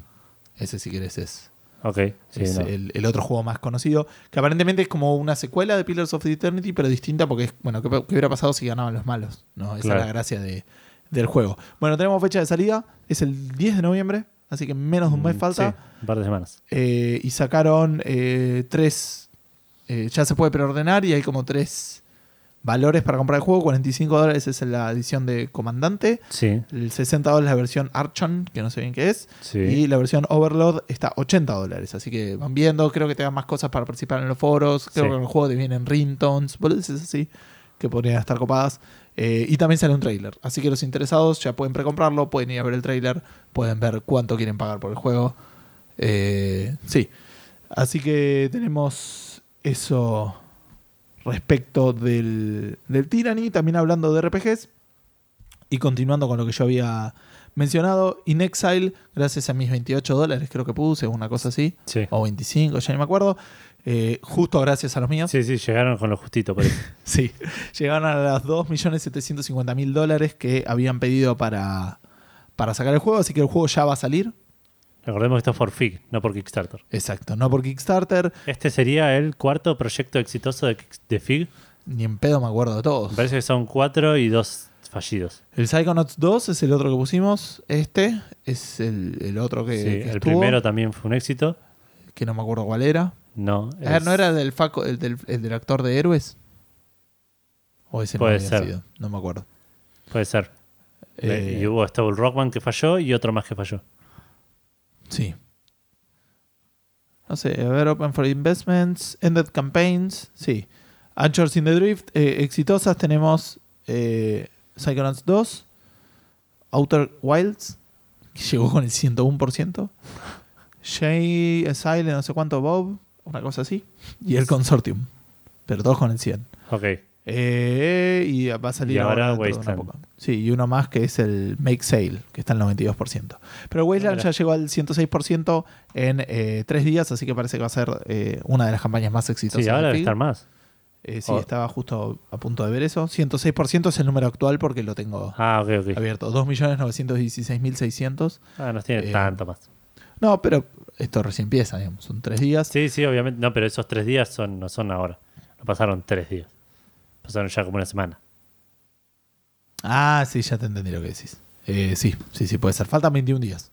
Así que van a, van a llegar. eh, la pregunta es a qué stretch goal van a llegar, digamos, estos. Claro. que una vez que llegan a la plata, como que dicen hasta cuándo. Si llegamos a tanta plata, agregamos esto. Llegamos a tanta plata, agregamos esto. Claro, así que agregaron tres cosas. La del medio es la más interesante de todas. La primera es 2.850.000 dólares que eh, aparentemente van a dar eh, como más personalización para los, para los Rangers, que son Sí. los, los, los tibitos que manejas vos. Em, ahora te digo bien. El eh, que tiene que ver con más, sí, está bien, más pelo y todas esas boludeces. Eh, y aparentemente van a mostrar lo que tenés equipado en, el, en los personajes. Tipo, si tenés una, una pala, se va a ver en la espalda y ese tipo de boludeces. Sí, Eh, me gusta igual que sean stretch goals súper razonables. sí. Es que sí, sí, que no te estén primero que no es- agregando eh, un port para la NX. claro, pero aparte tampoco está, o sea, son 100 mil, 150 mil dólares de más, ponele. Sí, sí, sí. O sea, no es un montón, pero decís, nada, sí, necesito más diseñadores, necesito más pruebas, Claro, claro. es como que... En cambio, sí hay un salto importante entre ese y el siguiente, que son a los 3 millones, que agregan un compañero más, que igual tampoco es una locura, pero es un compañero más, que la gracia es que es un auto con con conciencia. Y Bueno. es un auto que odia a los comunistas. Aparentemente tiene como todo un, un background así gracioso de, de la onda. Y es un auto que es una inteligencia artificial que estaba construida para, para servir al, al presidente Reagan. claro. Así que por eso es bien anticomunista. Y, y bueno, te va a ayudar a- en, en tus viajes y todo eso. Y a los 3 millones 100 mil por ejemplo, podés customizar eh, tu insignia de Ranger y se va a ver eh, volcada en el juego, tipo las banderas de, de tu cosa y todo ese tipo de cosas. Claro. ¿Está bien? Eh, pero bueno, eso es, así que los interesados pueden seguir poniendo plata por este juego. Ok. Eh, seguimos. Sí, seguimos con Beyond Good and Evil 2. Sí, esto es medio una- un anuncio, un follow-up rapidito de lo que hablamos la semana pasada, que ya Sí. se venía diciendo que ya estaban haciéndolo, que estaban haciéndolo. Esta es una confirmación eh, más oficial, porque vino de parte de la página de, de Facebook de Beyond Good and Evil, que es que el juego ya eh, está en desarrollo Ajá. oficialmente, con nombre y todo, digamos, se llama Beyond Good and Evil 2. ¿Quién lo hubiera dicho? Claro, que, mm, que está haciéndolo con, como dijeron antes, An- eh, Michel Ancel, que es el, el creador original. Y esto nos da un poco de pie también a la siguiente noticia, que es que durante todo este mes, y con creo que es medio con motivo del aniversario del, del Beyond Good and Evil, eh, si tenés, si sos parte del, de este Ubisoft Club Play, una cosa así, Es que implica nada más tener el Uplay que instalado. es, es exactamente. Eh, tenés gratuitamente durante todo el mes de octubre el Beyond Good and Evil 1. Claro, yo ya lo redimí a pesar de que ya lo tenía en GOG. Y en Me Play. perdí un montón de esos juegos igual, porque pensé que no andaba acá. Al, al principio no andaba. A mí no me interesa mucho realmente, así que Y pero yo saqué de Crew, ponele, que es un juego que. es un juego, sí. Estamos de acuerdo. es un juego es un juego. Eh, y vamos con el antianuncio Sí, de esta semana. este es el, el típico, como decimos siempre, esto es un malo, El- pero en realidad es bueno. La buena noticia, la, la buena mala el noticia. Mighty Number 9, Sí. que es que el Gravity Rush 2 fue retrasado hasta el año que viene. Iba a salir en diciembre, si no estoy mal, el 6 de diciembre, una cosa así. Sí. Y lo patearon para el 20 de enero del 2017. Bien. No es tanto tiempo, es un mes y pico, ponele, me- mes y medio. Se va Eh, del año.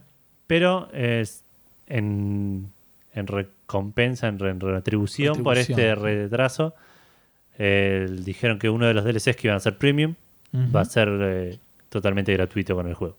Bien. ¿Para los que lo precompren o, o para todos? Hay que ver, ¿eh? Me parece que para dice free of charge, no dice no, no aclara condiciones. Ok. Entiendo que el- tendría sentido que sea para los que ya lo habían precomprado, pero no lo aclaró. El, el post de- de- del PlayStation Blog. Sí. El Gravity Rush 2 es un juego muy esperado. Sí, O sea, fue muy bien recibido el, el, el 1, el remaster en, el, en la Play 4. Y hablando de cosas muy esperadas, y esto me llama la atención, yo pensé que realmente ya lo tenía. El, el League of Legends anunciaron de que va a tener la funcionalidad de grabar replays.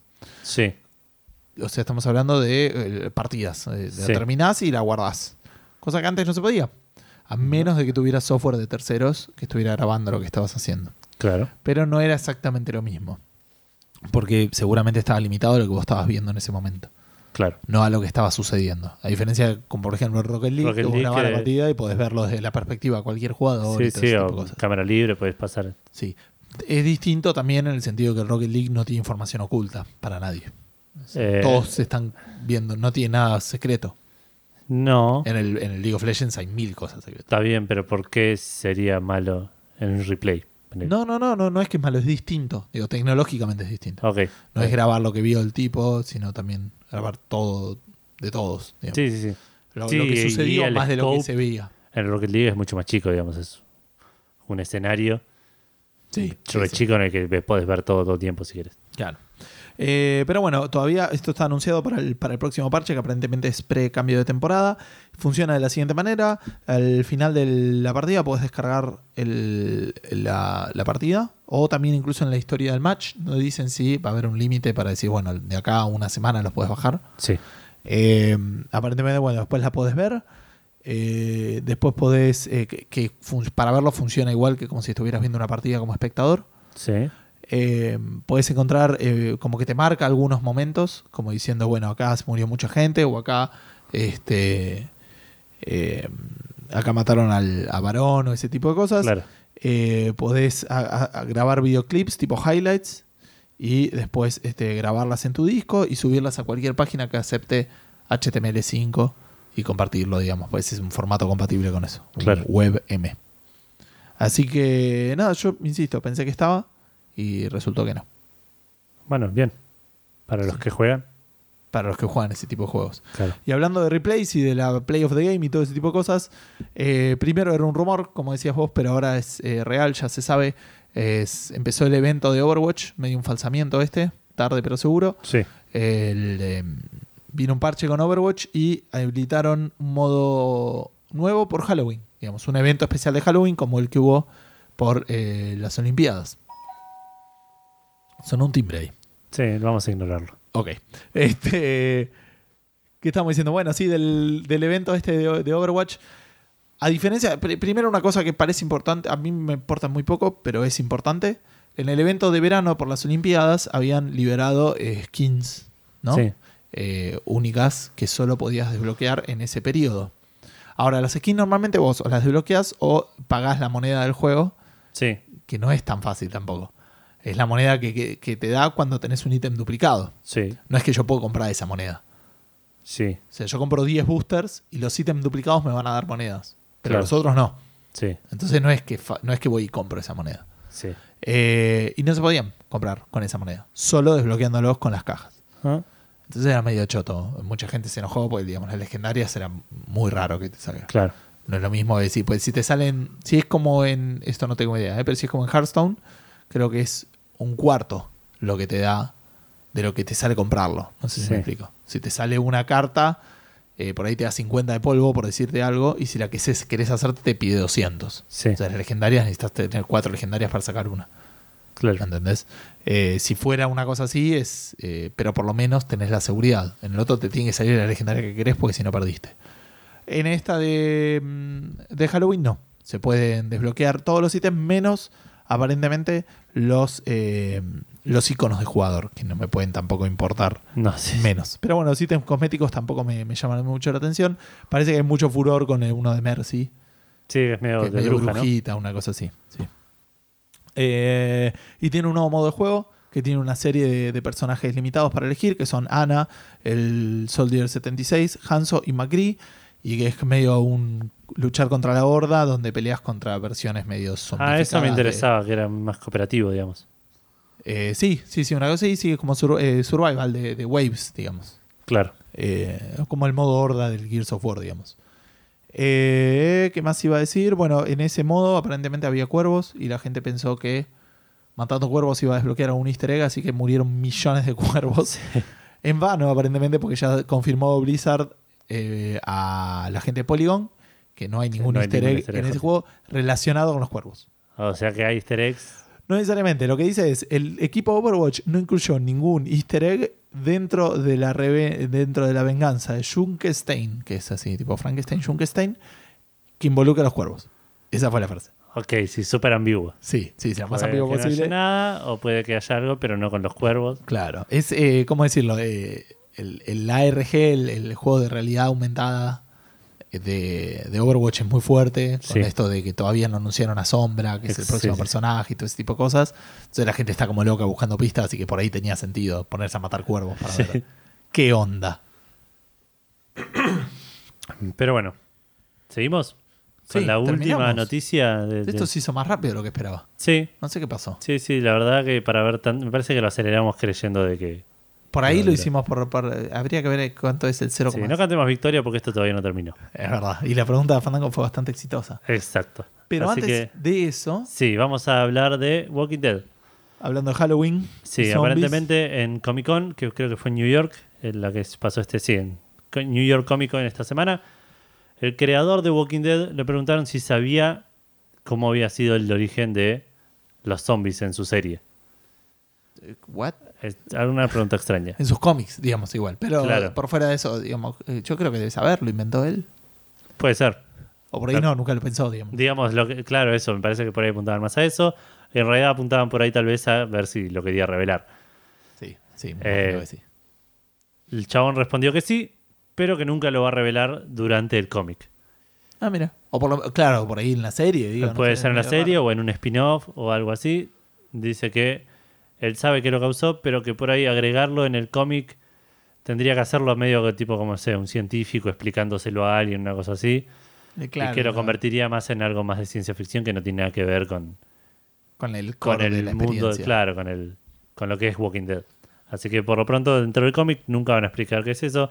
De nuevo, por ahí en algún momento hacen un spin-off o alguna cosa así más que se dé más para, para ese tipo de cosas. Por ahí en la serie incluso.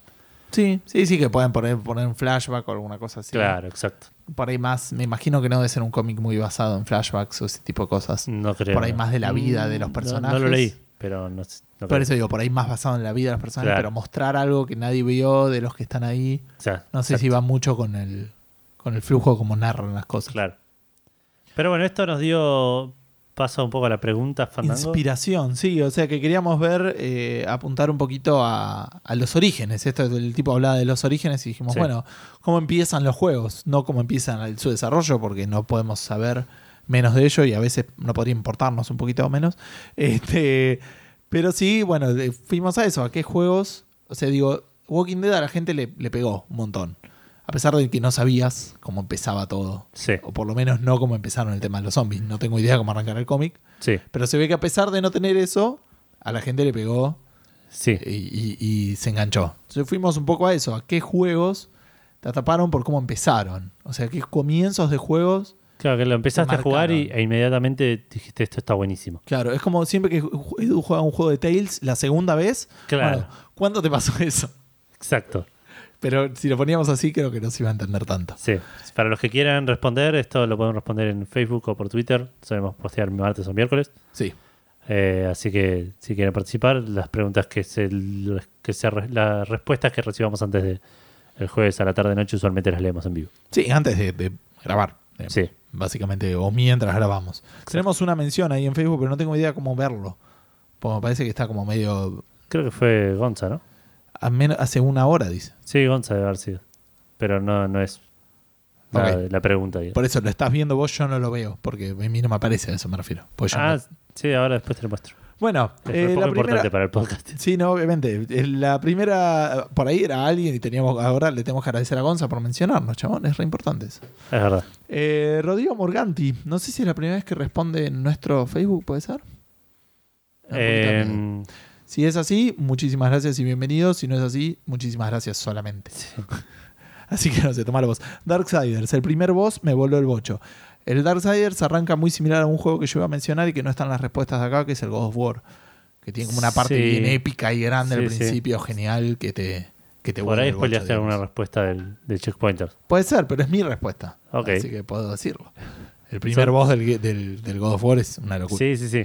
Es como una mezcla entre el 1 y el 2, que, que- porque en realidad en el Darksiders 1, spoilers del tutorial, digamos, como que tenés todos los poderes y después te los sacan, que Claro. es muy común.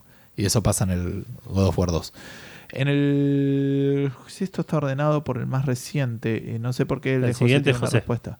Mm, eh, sí, pero hace respuesta a algo de Fable.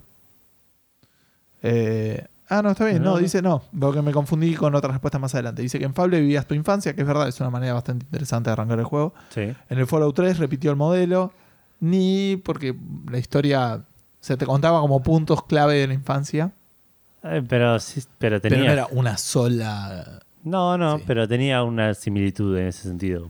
Sí. Y hay- pregunta si cuenta los trailers. No, no era la, la idea, no le respondimos, pero no, no, No. apuntaba a los trailers. Claro. Que podía ser, es una pregunta que tenemos ahí medio para, para hacer en su momento. Ah, sí. Eh, Yo en mi cabeza, pero no me termina de convencer porque la gente de los trailers. Hay gente que los ve y gente que no, entonces. Claro. Nada, en algún momento vamos a estar rascando el fondo del barril. Sí, sí. La- ya estamos a veces. Ya estamos. Hay días que tenemos, estamos metiendo la cuchara hasta el fondo. Mal. Bueno, Shadow of the Colossus, dice Ariel Limón, eh, dice que fue el juego que lo, lo atrapó y dice más todavía teniendo en cuenta que eh, jugarlo junto a alguien más, a veces simplemente querías quedarte viendo las peleas y los escenarios que lo rodeaban. Que es verdad, eh, te pasa por ahí medio con, no en el Shadow of the Colossus, pero con los juegos que tienen Quick Time Events, que estás tan concentrado en apretar los botones que no te estás dando cuenta de lo claro. espectacular que está sucediendo atrás. En el juego Claro, God of God of War War. también pasaba Exacto. muchísimo. Entonces, si lo veías afuera, estaba buenísimo. Lucas Comenzani dice: Tengo varios y me olvidé de muchos, así que abróchense el cinturón. No estoy en un auto. Eh, así que no veo la Si necesidad. no le dijiste contraseña. No, no le dije contraseña. Eh, dice: Life is Strange. Me encantó, me enganchó de principio a fin y desearía poder jugarlo de vuelta como si fuera la primera vez. Esa es otra pregunta que tenemos. Sí. Dino Crisis 1, también de principio a fin, por la intriga. Y Dino Crisis 2, que aunque tengo buenos recuerdos de él, viéndolo objetivamente, creo que la escena y señal era lo más interesante. Que por cierto, eso era parte del- del- de la pregunta. O sea, nada, no tenía por qué después cumplir con lo que había prometido. Claro, sí, sí. Por ahí te llamaban, te atrapaban los primeros 10 minutos en que dices, wow, esto está buenísimo y después. Claro. Sport. Eh, Metal Gear Solid 3, con el saldo en paracaídas y la música fue genial, otro que va de principio a fin. Metal Gear Solid 2, que en principio fue increíble, pero después todos sabemos lo que pasó. Todos menos, por lo menos el 50% de este podcast. Resident Evil 3, la cinemática del comienzo comenzó mostrándote todo el caos que era la ciudad, ver cómo la palman todos y dar control a Jill, ni bien termina eso como diciendo arreglátelas. Silent Hill 1, 2 y 3. El mejor comienzo en cuanto a misterio para mí lo tiene el 2 y la un- el 1 la jugó muy bien encerrándote en el callejón y, me- y matándote recién empezás. Suena como este, una buena manera de empezar un juego. Sí. El principio del 3 parece que te estás escapando de un pederasta re loco, pero después el chabón te cae bien y terminan todos amigos. Like. Eh, Final Fantasy X, la introducción me enganchó porque no entendés nada, pero es obvio que pasa algo re jodido y querés descubrir que Eh. es debatible si el resto del juego sigue a la altura. Es una buena respuesta. El Final Fantasy X empezaba con esa. con la, la- la- la ola gigante que se chupa Sí. todo Sanarkand. Sí, sí, es verdad que arrancaba, arrancaba muy interesante. Sí. Arrancaba medio cuando estaba yendo primero al, al- al partido y todo eso, que ahí no sé si me atrapó tanto. No, no, Cuando claro, se- imagino que se- el- la posta está en la primera cinemática. Sí, sí, cuando se va toda la mierda y, y todo ese tipo de cosas. Qué bueno que puedo hablar de un juego porque de, de los que dijo, porque es el primero que mencionó Lucas Comesaña que yo puedo mencionar. El principio del Mass Effect 2 y 3 me pareció genial. El 2 por la nostalgia que te produce volver a recorrer la Normandy intentando escapar. Y, el, nada, chabón, es por lo que pasa que no lo quiero spoilear, pero es tipo, Ah, eh, sí, es eso. Y en el 3 porque junto con la música, la intro de la invasión realmente le pone, eh, te pone en personaje. Sí, la verdad que, Sí. que sí. Eh, Diego de Carlo dice, Bioshock eh, sin dudas tiene un principio increíble, que era una de mis respuestas. Monkey Island, que cuando eras chico arrancaba con quiero ser un pirata, me cautivó con- por completo. Sí, para mí el, el gran logro ahí, además de, bueno, que quiero ser un pirata, son las tres pruebas. Es decir, que era lo primero casi que veías si empezabas Sí. a explorar y, y te da un objetivo muy claro. Tengo que hacer esto, tengo que hacer esto, tengo que hacer esto. Entonces Claro. te permitía armarte tu, tu mundo fácilmente. Eso me parece que es de lo más destacable de esa parte. Eh, Hill 1 me atrapó, dice Miguel Ángel Falduti, a quien todavía le demos el premio y le mandamos un saludo. Eh, al resto también, obviamente, pero a él tenemos una deuda, entonces Sí, sí, tenemos que compensarlo de alguna manera. Claro.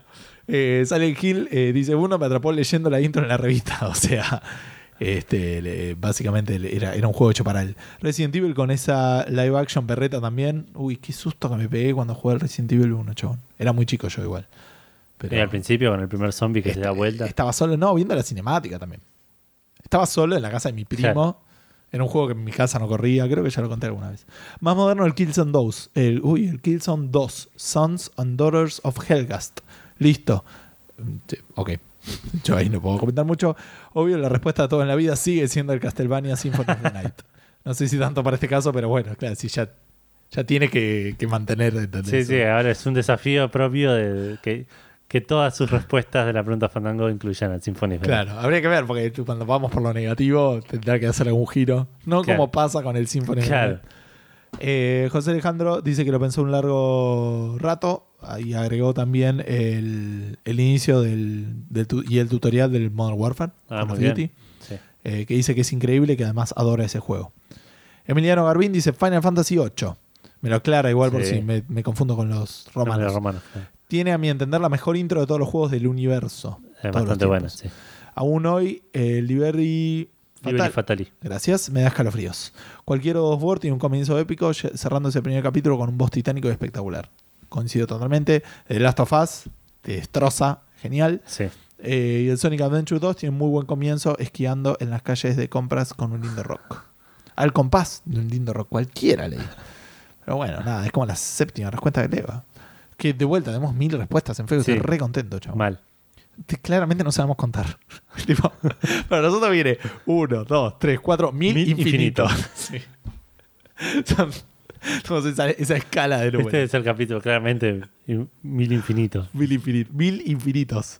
Eh, Gonzalo Rosaclave dice: La cinemática de Blizzard siempre son un buen motivo para ele- eh, elevarte el hype por las nubes. StarCraft y Diablo 2, por ejemplo, son terribles. Bastion, creo que todos los elementos ayudaron a que tenga un comienzo genial. Música, mecánica, visual, la narración, absolutamente todo. Sí, coincido completamente. Aparte, el misterio del asunto. Sí. Eh, Doom 3, me gusta bocha el ambiente de colonia espacial en películas o juegos. Sí, la verdad que a mí me gustó mucho. Y me encantó como en la intro se va todo el carajo en dos segundos, en lo que ya te estás cagando a tiros con zombies en plena oscuridad.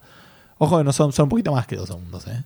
Este es medio Half-Life. eh, para mí tarda, Ah, tarda un toque al principio, porque tenés que llegar a un lado. Después sí, se va todo al carajo.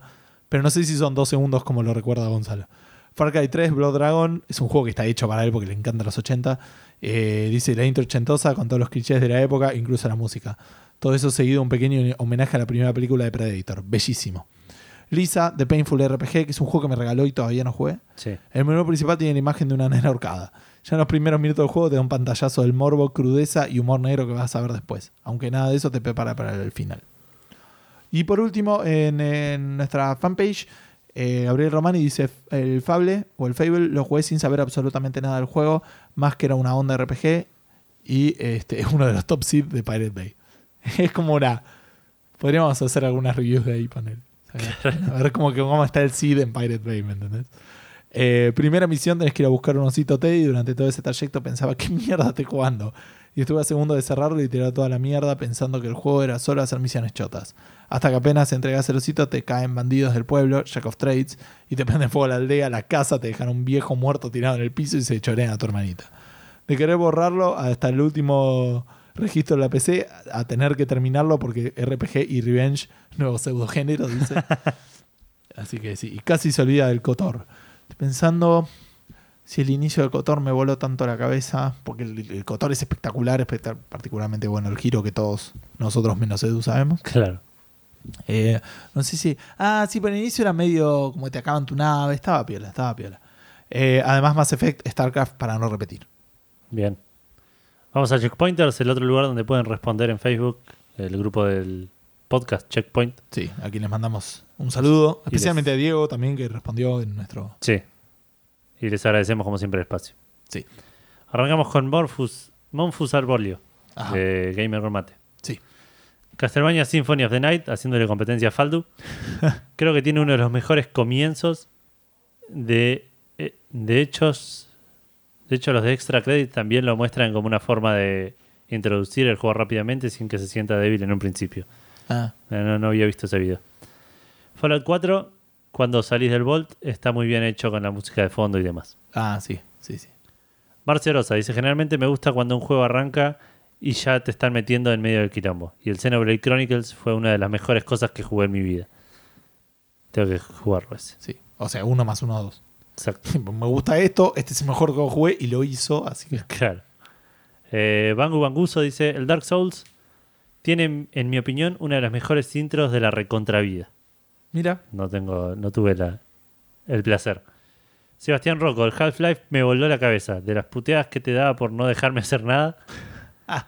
La primera vez que le di, ni siquiera terminé de pasar todo el viaje.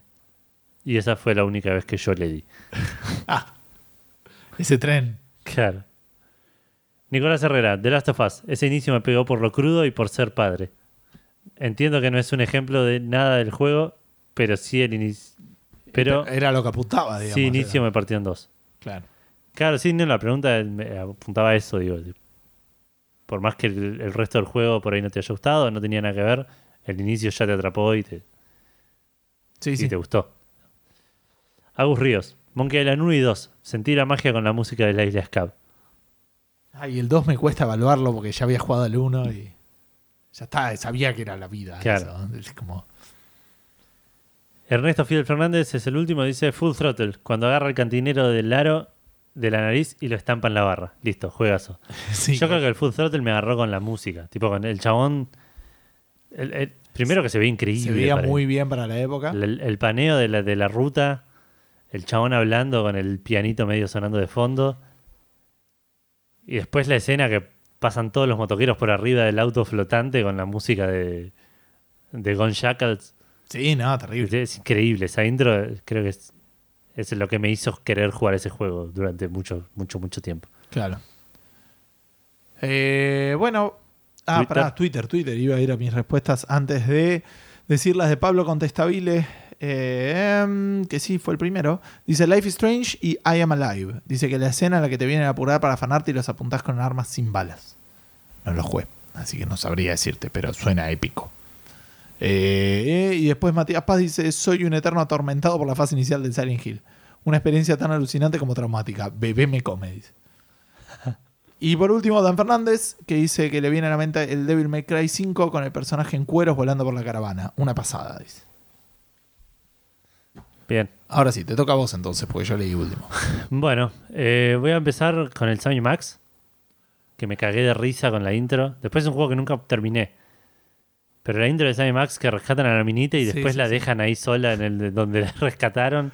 Y al toque vuelven y tienen la cabeza del chabón, que es una bomba, y la tiran por la ventana. Y dicen, espero que no haya nadie en ese colectivo, o nadie que nos conozcamos nosotros, por lo No, menos. pero aparte no, pero dice que ese colect- colectivo escolar. claro, sí, sí. Se pelean por atender el teléfono y Sam lo tira a Max por la ventana. Tipo, para Sí, no sí, que- sí. Para ganar. Claro. Eh, sí, ese me, me- me encantó. Y bueno, y de vuelta es un juego que nunca jugué, así que es un ejemplo perfecto para, para que no es necesariamente sea un juego que te haya gustado. Claro. Eh, después God of War, como decías vos, el, el tutorial ese es increíble por donde lo mires. Sí, sí, sí. El primero, por lo menos, y el segundo también, porque tiene la parte esa con el, con el gigante, la estatua gigante que El cobra vida. coloso, ¿no es? El coloso. El de coloso, está, Rodas. es. Eh, sí, sí, sí, pero el uno también mencionado por Extra Credits. Sí. eh, con esa, con la hidra era, ¿no? Una Sí. hidra. In- Increíble. Sí, creo que era la hidra. O sea, era No. un animal marino. Pero, sí, pero la hidra no es la que le cortas la cabeza y le crecen dos. Pero no siempre, o sea, nada. No, no podés- podés tomar lo que te sirve, digo, no sé.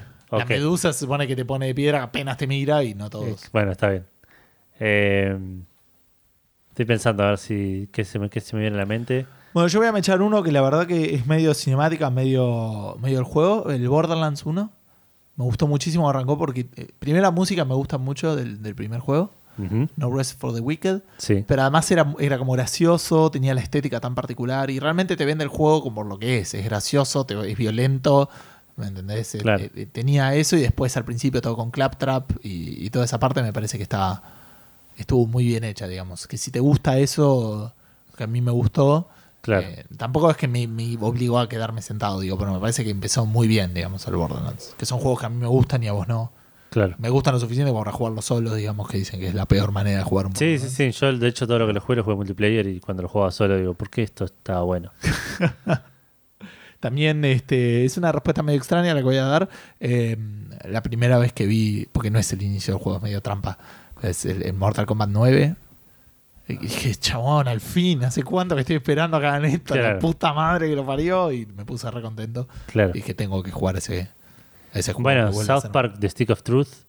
Oh, sí. Cuando tipo- me enteré que existía, era. de- Claro, no, pero lo, lo agarré, lo, lo prendí y dije, esto es South Park en su forma más pura y es lo mejor que me está pasando en este año. Sí, sí, es verdad.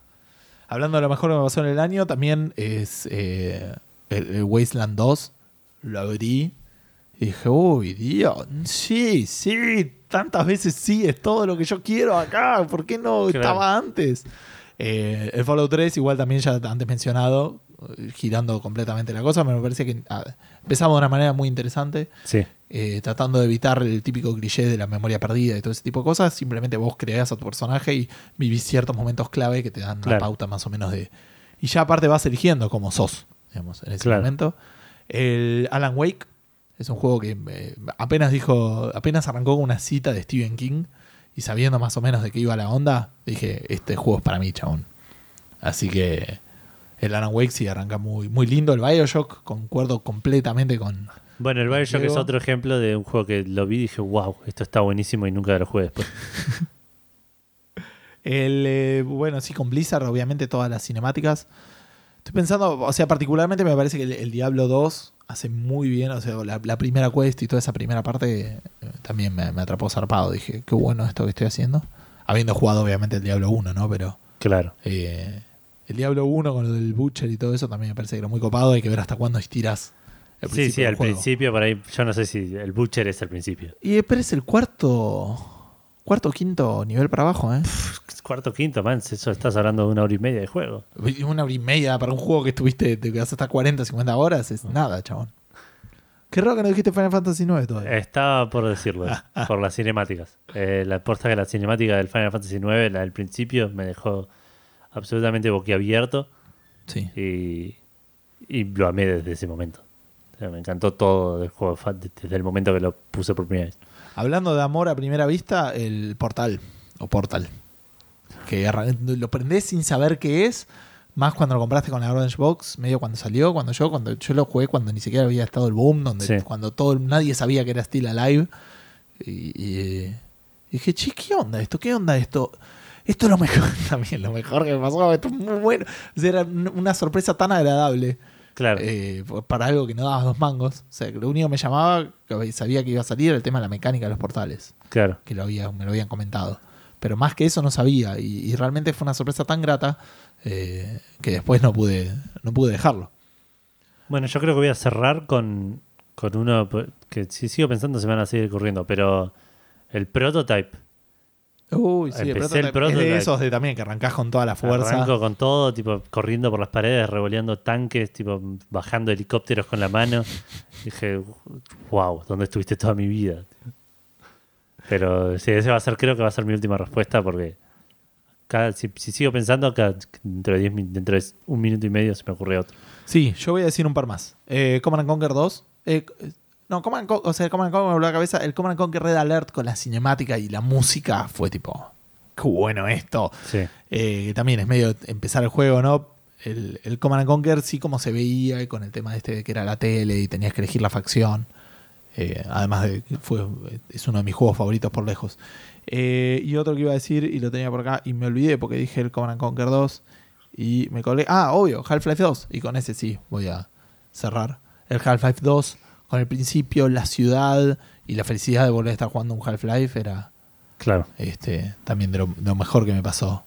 Bueno, yo voy a negar al Edu de hace un minuto y medio, porque me tomó un minuto y medio recordar que la primera vez que vi el Worms 2 no lo podía creer. Ah, lo probé mira. en lo de un amigo y dije, necesito esto en mi casa A ya. mí me chocó un poco, ¿eh? yo venía acostumbradito a los, a los gusanos distintos. Fue un salto de estética muy fuerte para mí. Ah, yo no lo un conocía. poquito más yo conocí el Worms con el Worms 2. Ah, yo conocía Worms 1 y me encantaba y el 2 me pareció un poquito demasiado toon. O, o- o- a mí me encantó. Tipo, el momento cero. eh, tipo, ay, no me sale. Eh, ah, voy chabón, son mil juegos. Voy a decir dos más y voy a dejar de decir lo que estaba diciendo porque no me salía. El primero que voy a decir es eh, también fue medio por la mecánica, fue el Puzzle Quest. que pasé de decir, esto es cualquiera, es decir, no puedo parar de jugar a esto, no sé qué está pasando. Pasé de decir esto es cualquiera a cuándo pasaron dos semanas. Claro, básicamente. ¿Por qué cuando cierro los ojos veo gemas? Mal, te vas caminando por la calle y decías, "Mm, jugabas Esas dos el baldosas tiempo". las muevo y desaparecen. Y, ¿sabe? Y, con este tenés que estar de acuerdo conmigo. Perdón, antes de eso, una mención especial sí que es también el Paper Please, que también fue otro juego que dije, ¿esto qué es? Y de repente dije, Ah, sí. Este es ese juego que yo lo jugué, te lo expliqué y no, te, no, supi- no supe explicártelo. Es un juego que no puedes explicar por qué está bueno. Claro, pero después lo jugás y efectivamente está bueno. Y eh, bueno, Dead Rising, pero no importa, el que, el que voy a cerrar así basta porque no puedo decir más y que seguro tendrías que estar de acuerdo conmigo, el Larry 7, Love for Sale. Sí. La intro está sí, muy sí. de la risa, todo lo que va pasando, el tutorial, el Sí, sí, aparte ese es otro juego que también se ve re lindo y te, de repente tipo, escuchas gente teniendo sexo y lo ves a Larry atado. en- Sí, sí. Es- pero todo, todo, todo el tutorial, ese que le- con el, decía el capitán de bomberos que te, te va tirando las pautas. y- Sí, sí, que- y- cada vez se van poniendo más obvias. Sí, sí, sí. Eh, sí. Y, y que, que cierra con el coso y apareces en el barco, nada. Se me había ocurrido nomás y me lo olvidé, por suerte. Así que. el podemos- Batman Arkham Knight, ¿no? Nada. Eh, El, el Arkham eh, eh, Asylum. eh, eh, Arkham Asylum, no sé si me volvió tan loco desde el principio. Ah, puede ser. Me atrapó con las mecánicas. No sé si el principio en sí es medio raro. Pero Puede dije, ser. che, esto está muy bueno. Bueno, dale, basta. Pero bueno, vamos a decir dónde nos pueden encontrar. Sí, que yo quiero responder a la pregunta Fandango, ¿dónde puedo hacerlo? Lo puedes hacer en facebook.com Café Fandango. Sí. Lo puedes hacer en Twitter en arroba café-fandango. Ya que está, nos puede seguir, nos puede poner No, un like, eh, sí, todo eso mandar viene, mensajes. viene medio de la mano. Sí. Eh, podés mandarnos mail a contacto arroba cafefandango.com. Sí. Y si respondiste y nos querés escuchar, lo puedes hacer en iBox, que están todos, iBox, en iTunes están todos, en Spreaker están los últimos dos, si no estoy mal, en SoundCloud está el último, Sí. Eh, si no está siempre el descargable, el MP3, el RCS para suscribirse, cualquier gestor de podcast nos debería encontrar Sí. eh, en Android o, o en iOS. Y cualquier comentario, cualquier sugerencia, cualquier reclamo, cualquier cosa que nos quieran decir, lo pueden hacer a cualquiera de estos medios que vamos a estar más, de, más que orgullosos de Sí, contentísimos. haber sido dignos de tu atención. Totalmente. Eh, bueno, gente, esperemos que haya sido un digno episodio 107 de este podcast. O, casi, o infinito o mil. Casi, sí, sí, sí. Casi Jane Bondesco. Sí. Así que les deseo que tengan un muy buen fin de semana y un saludo para todos. Mucho gaming para todos. Chau, chau.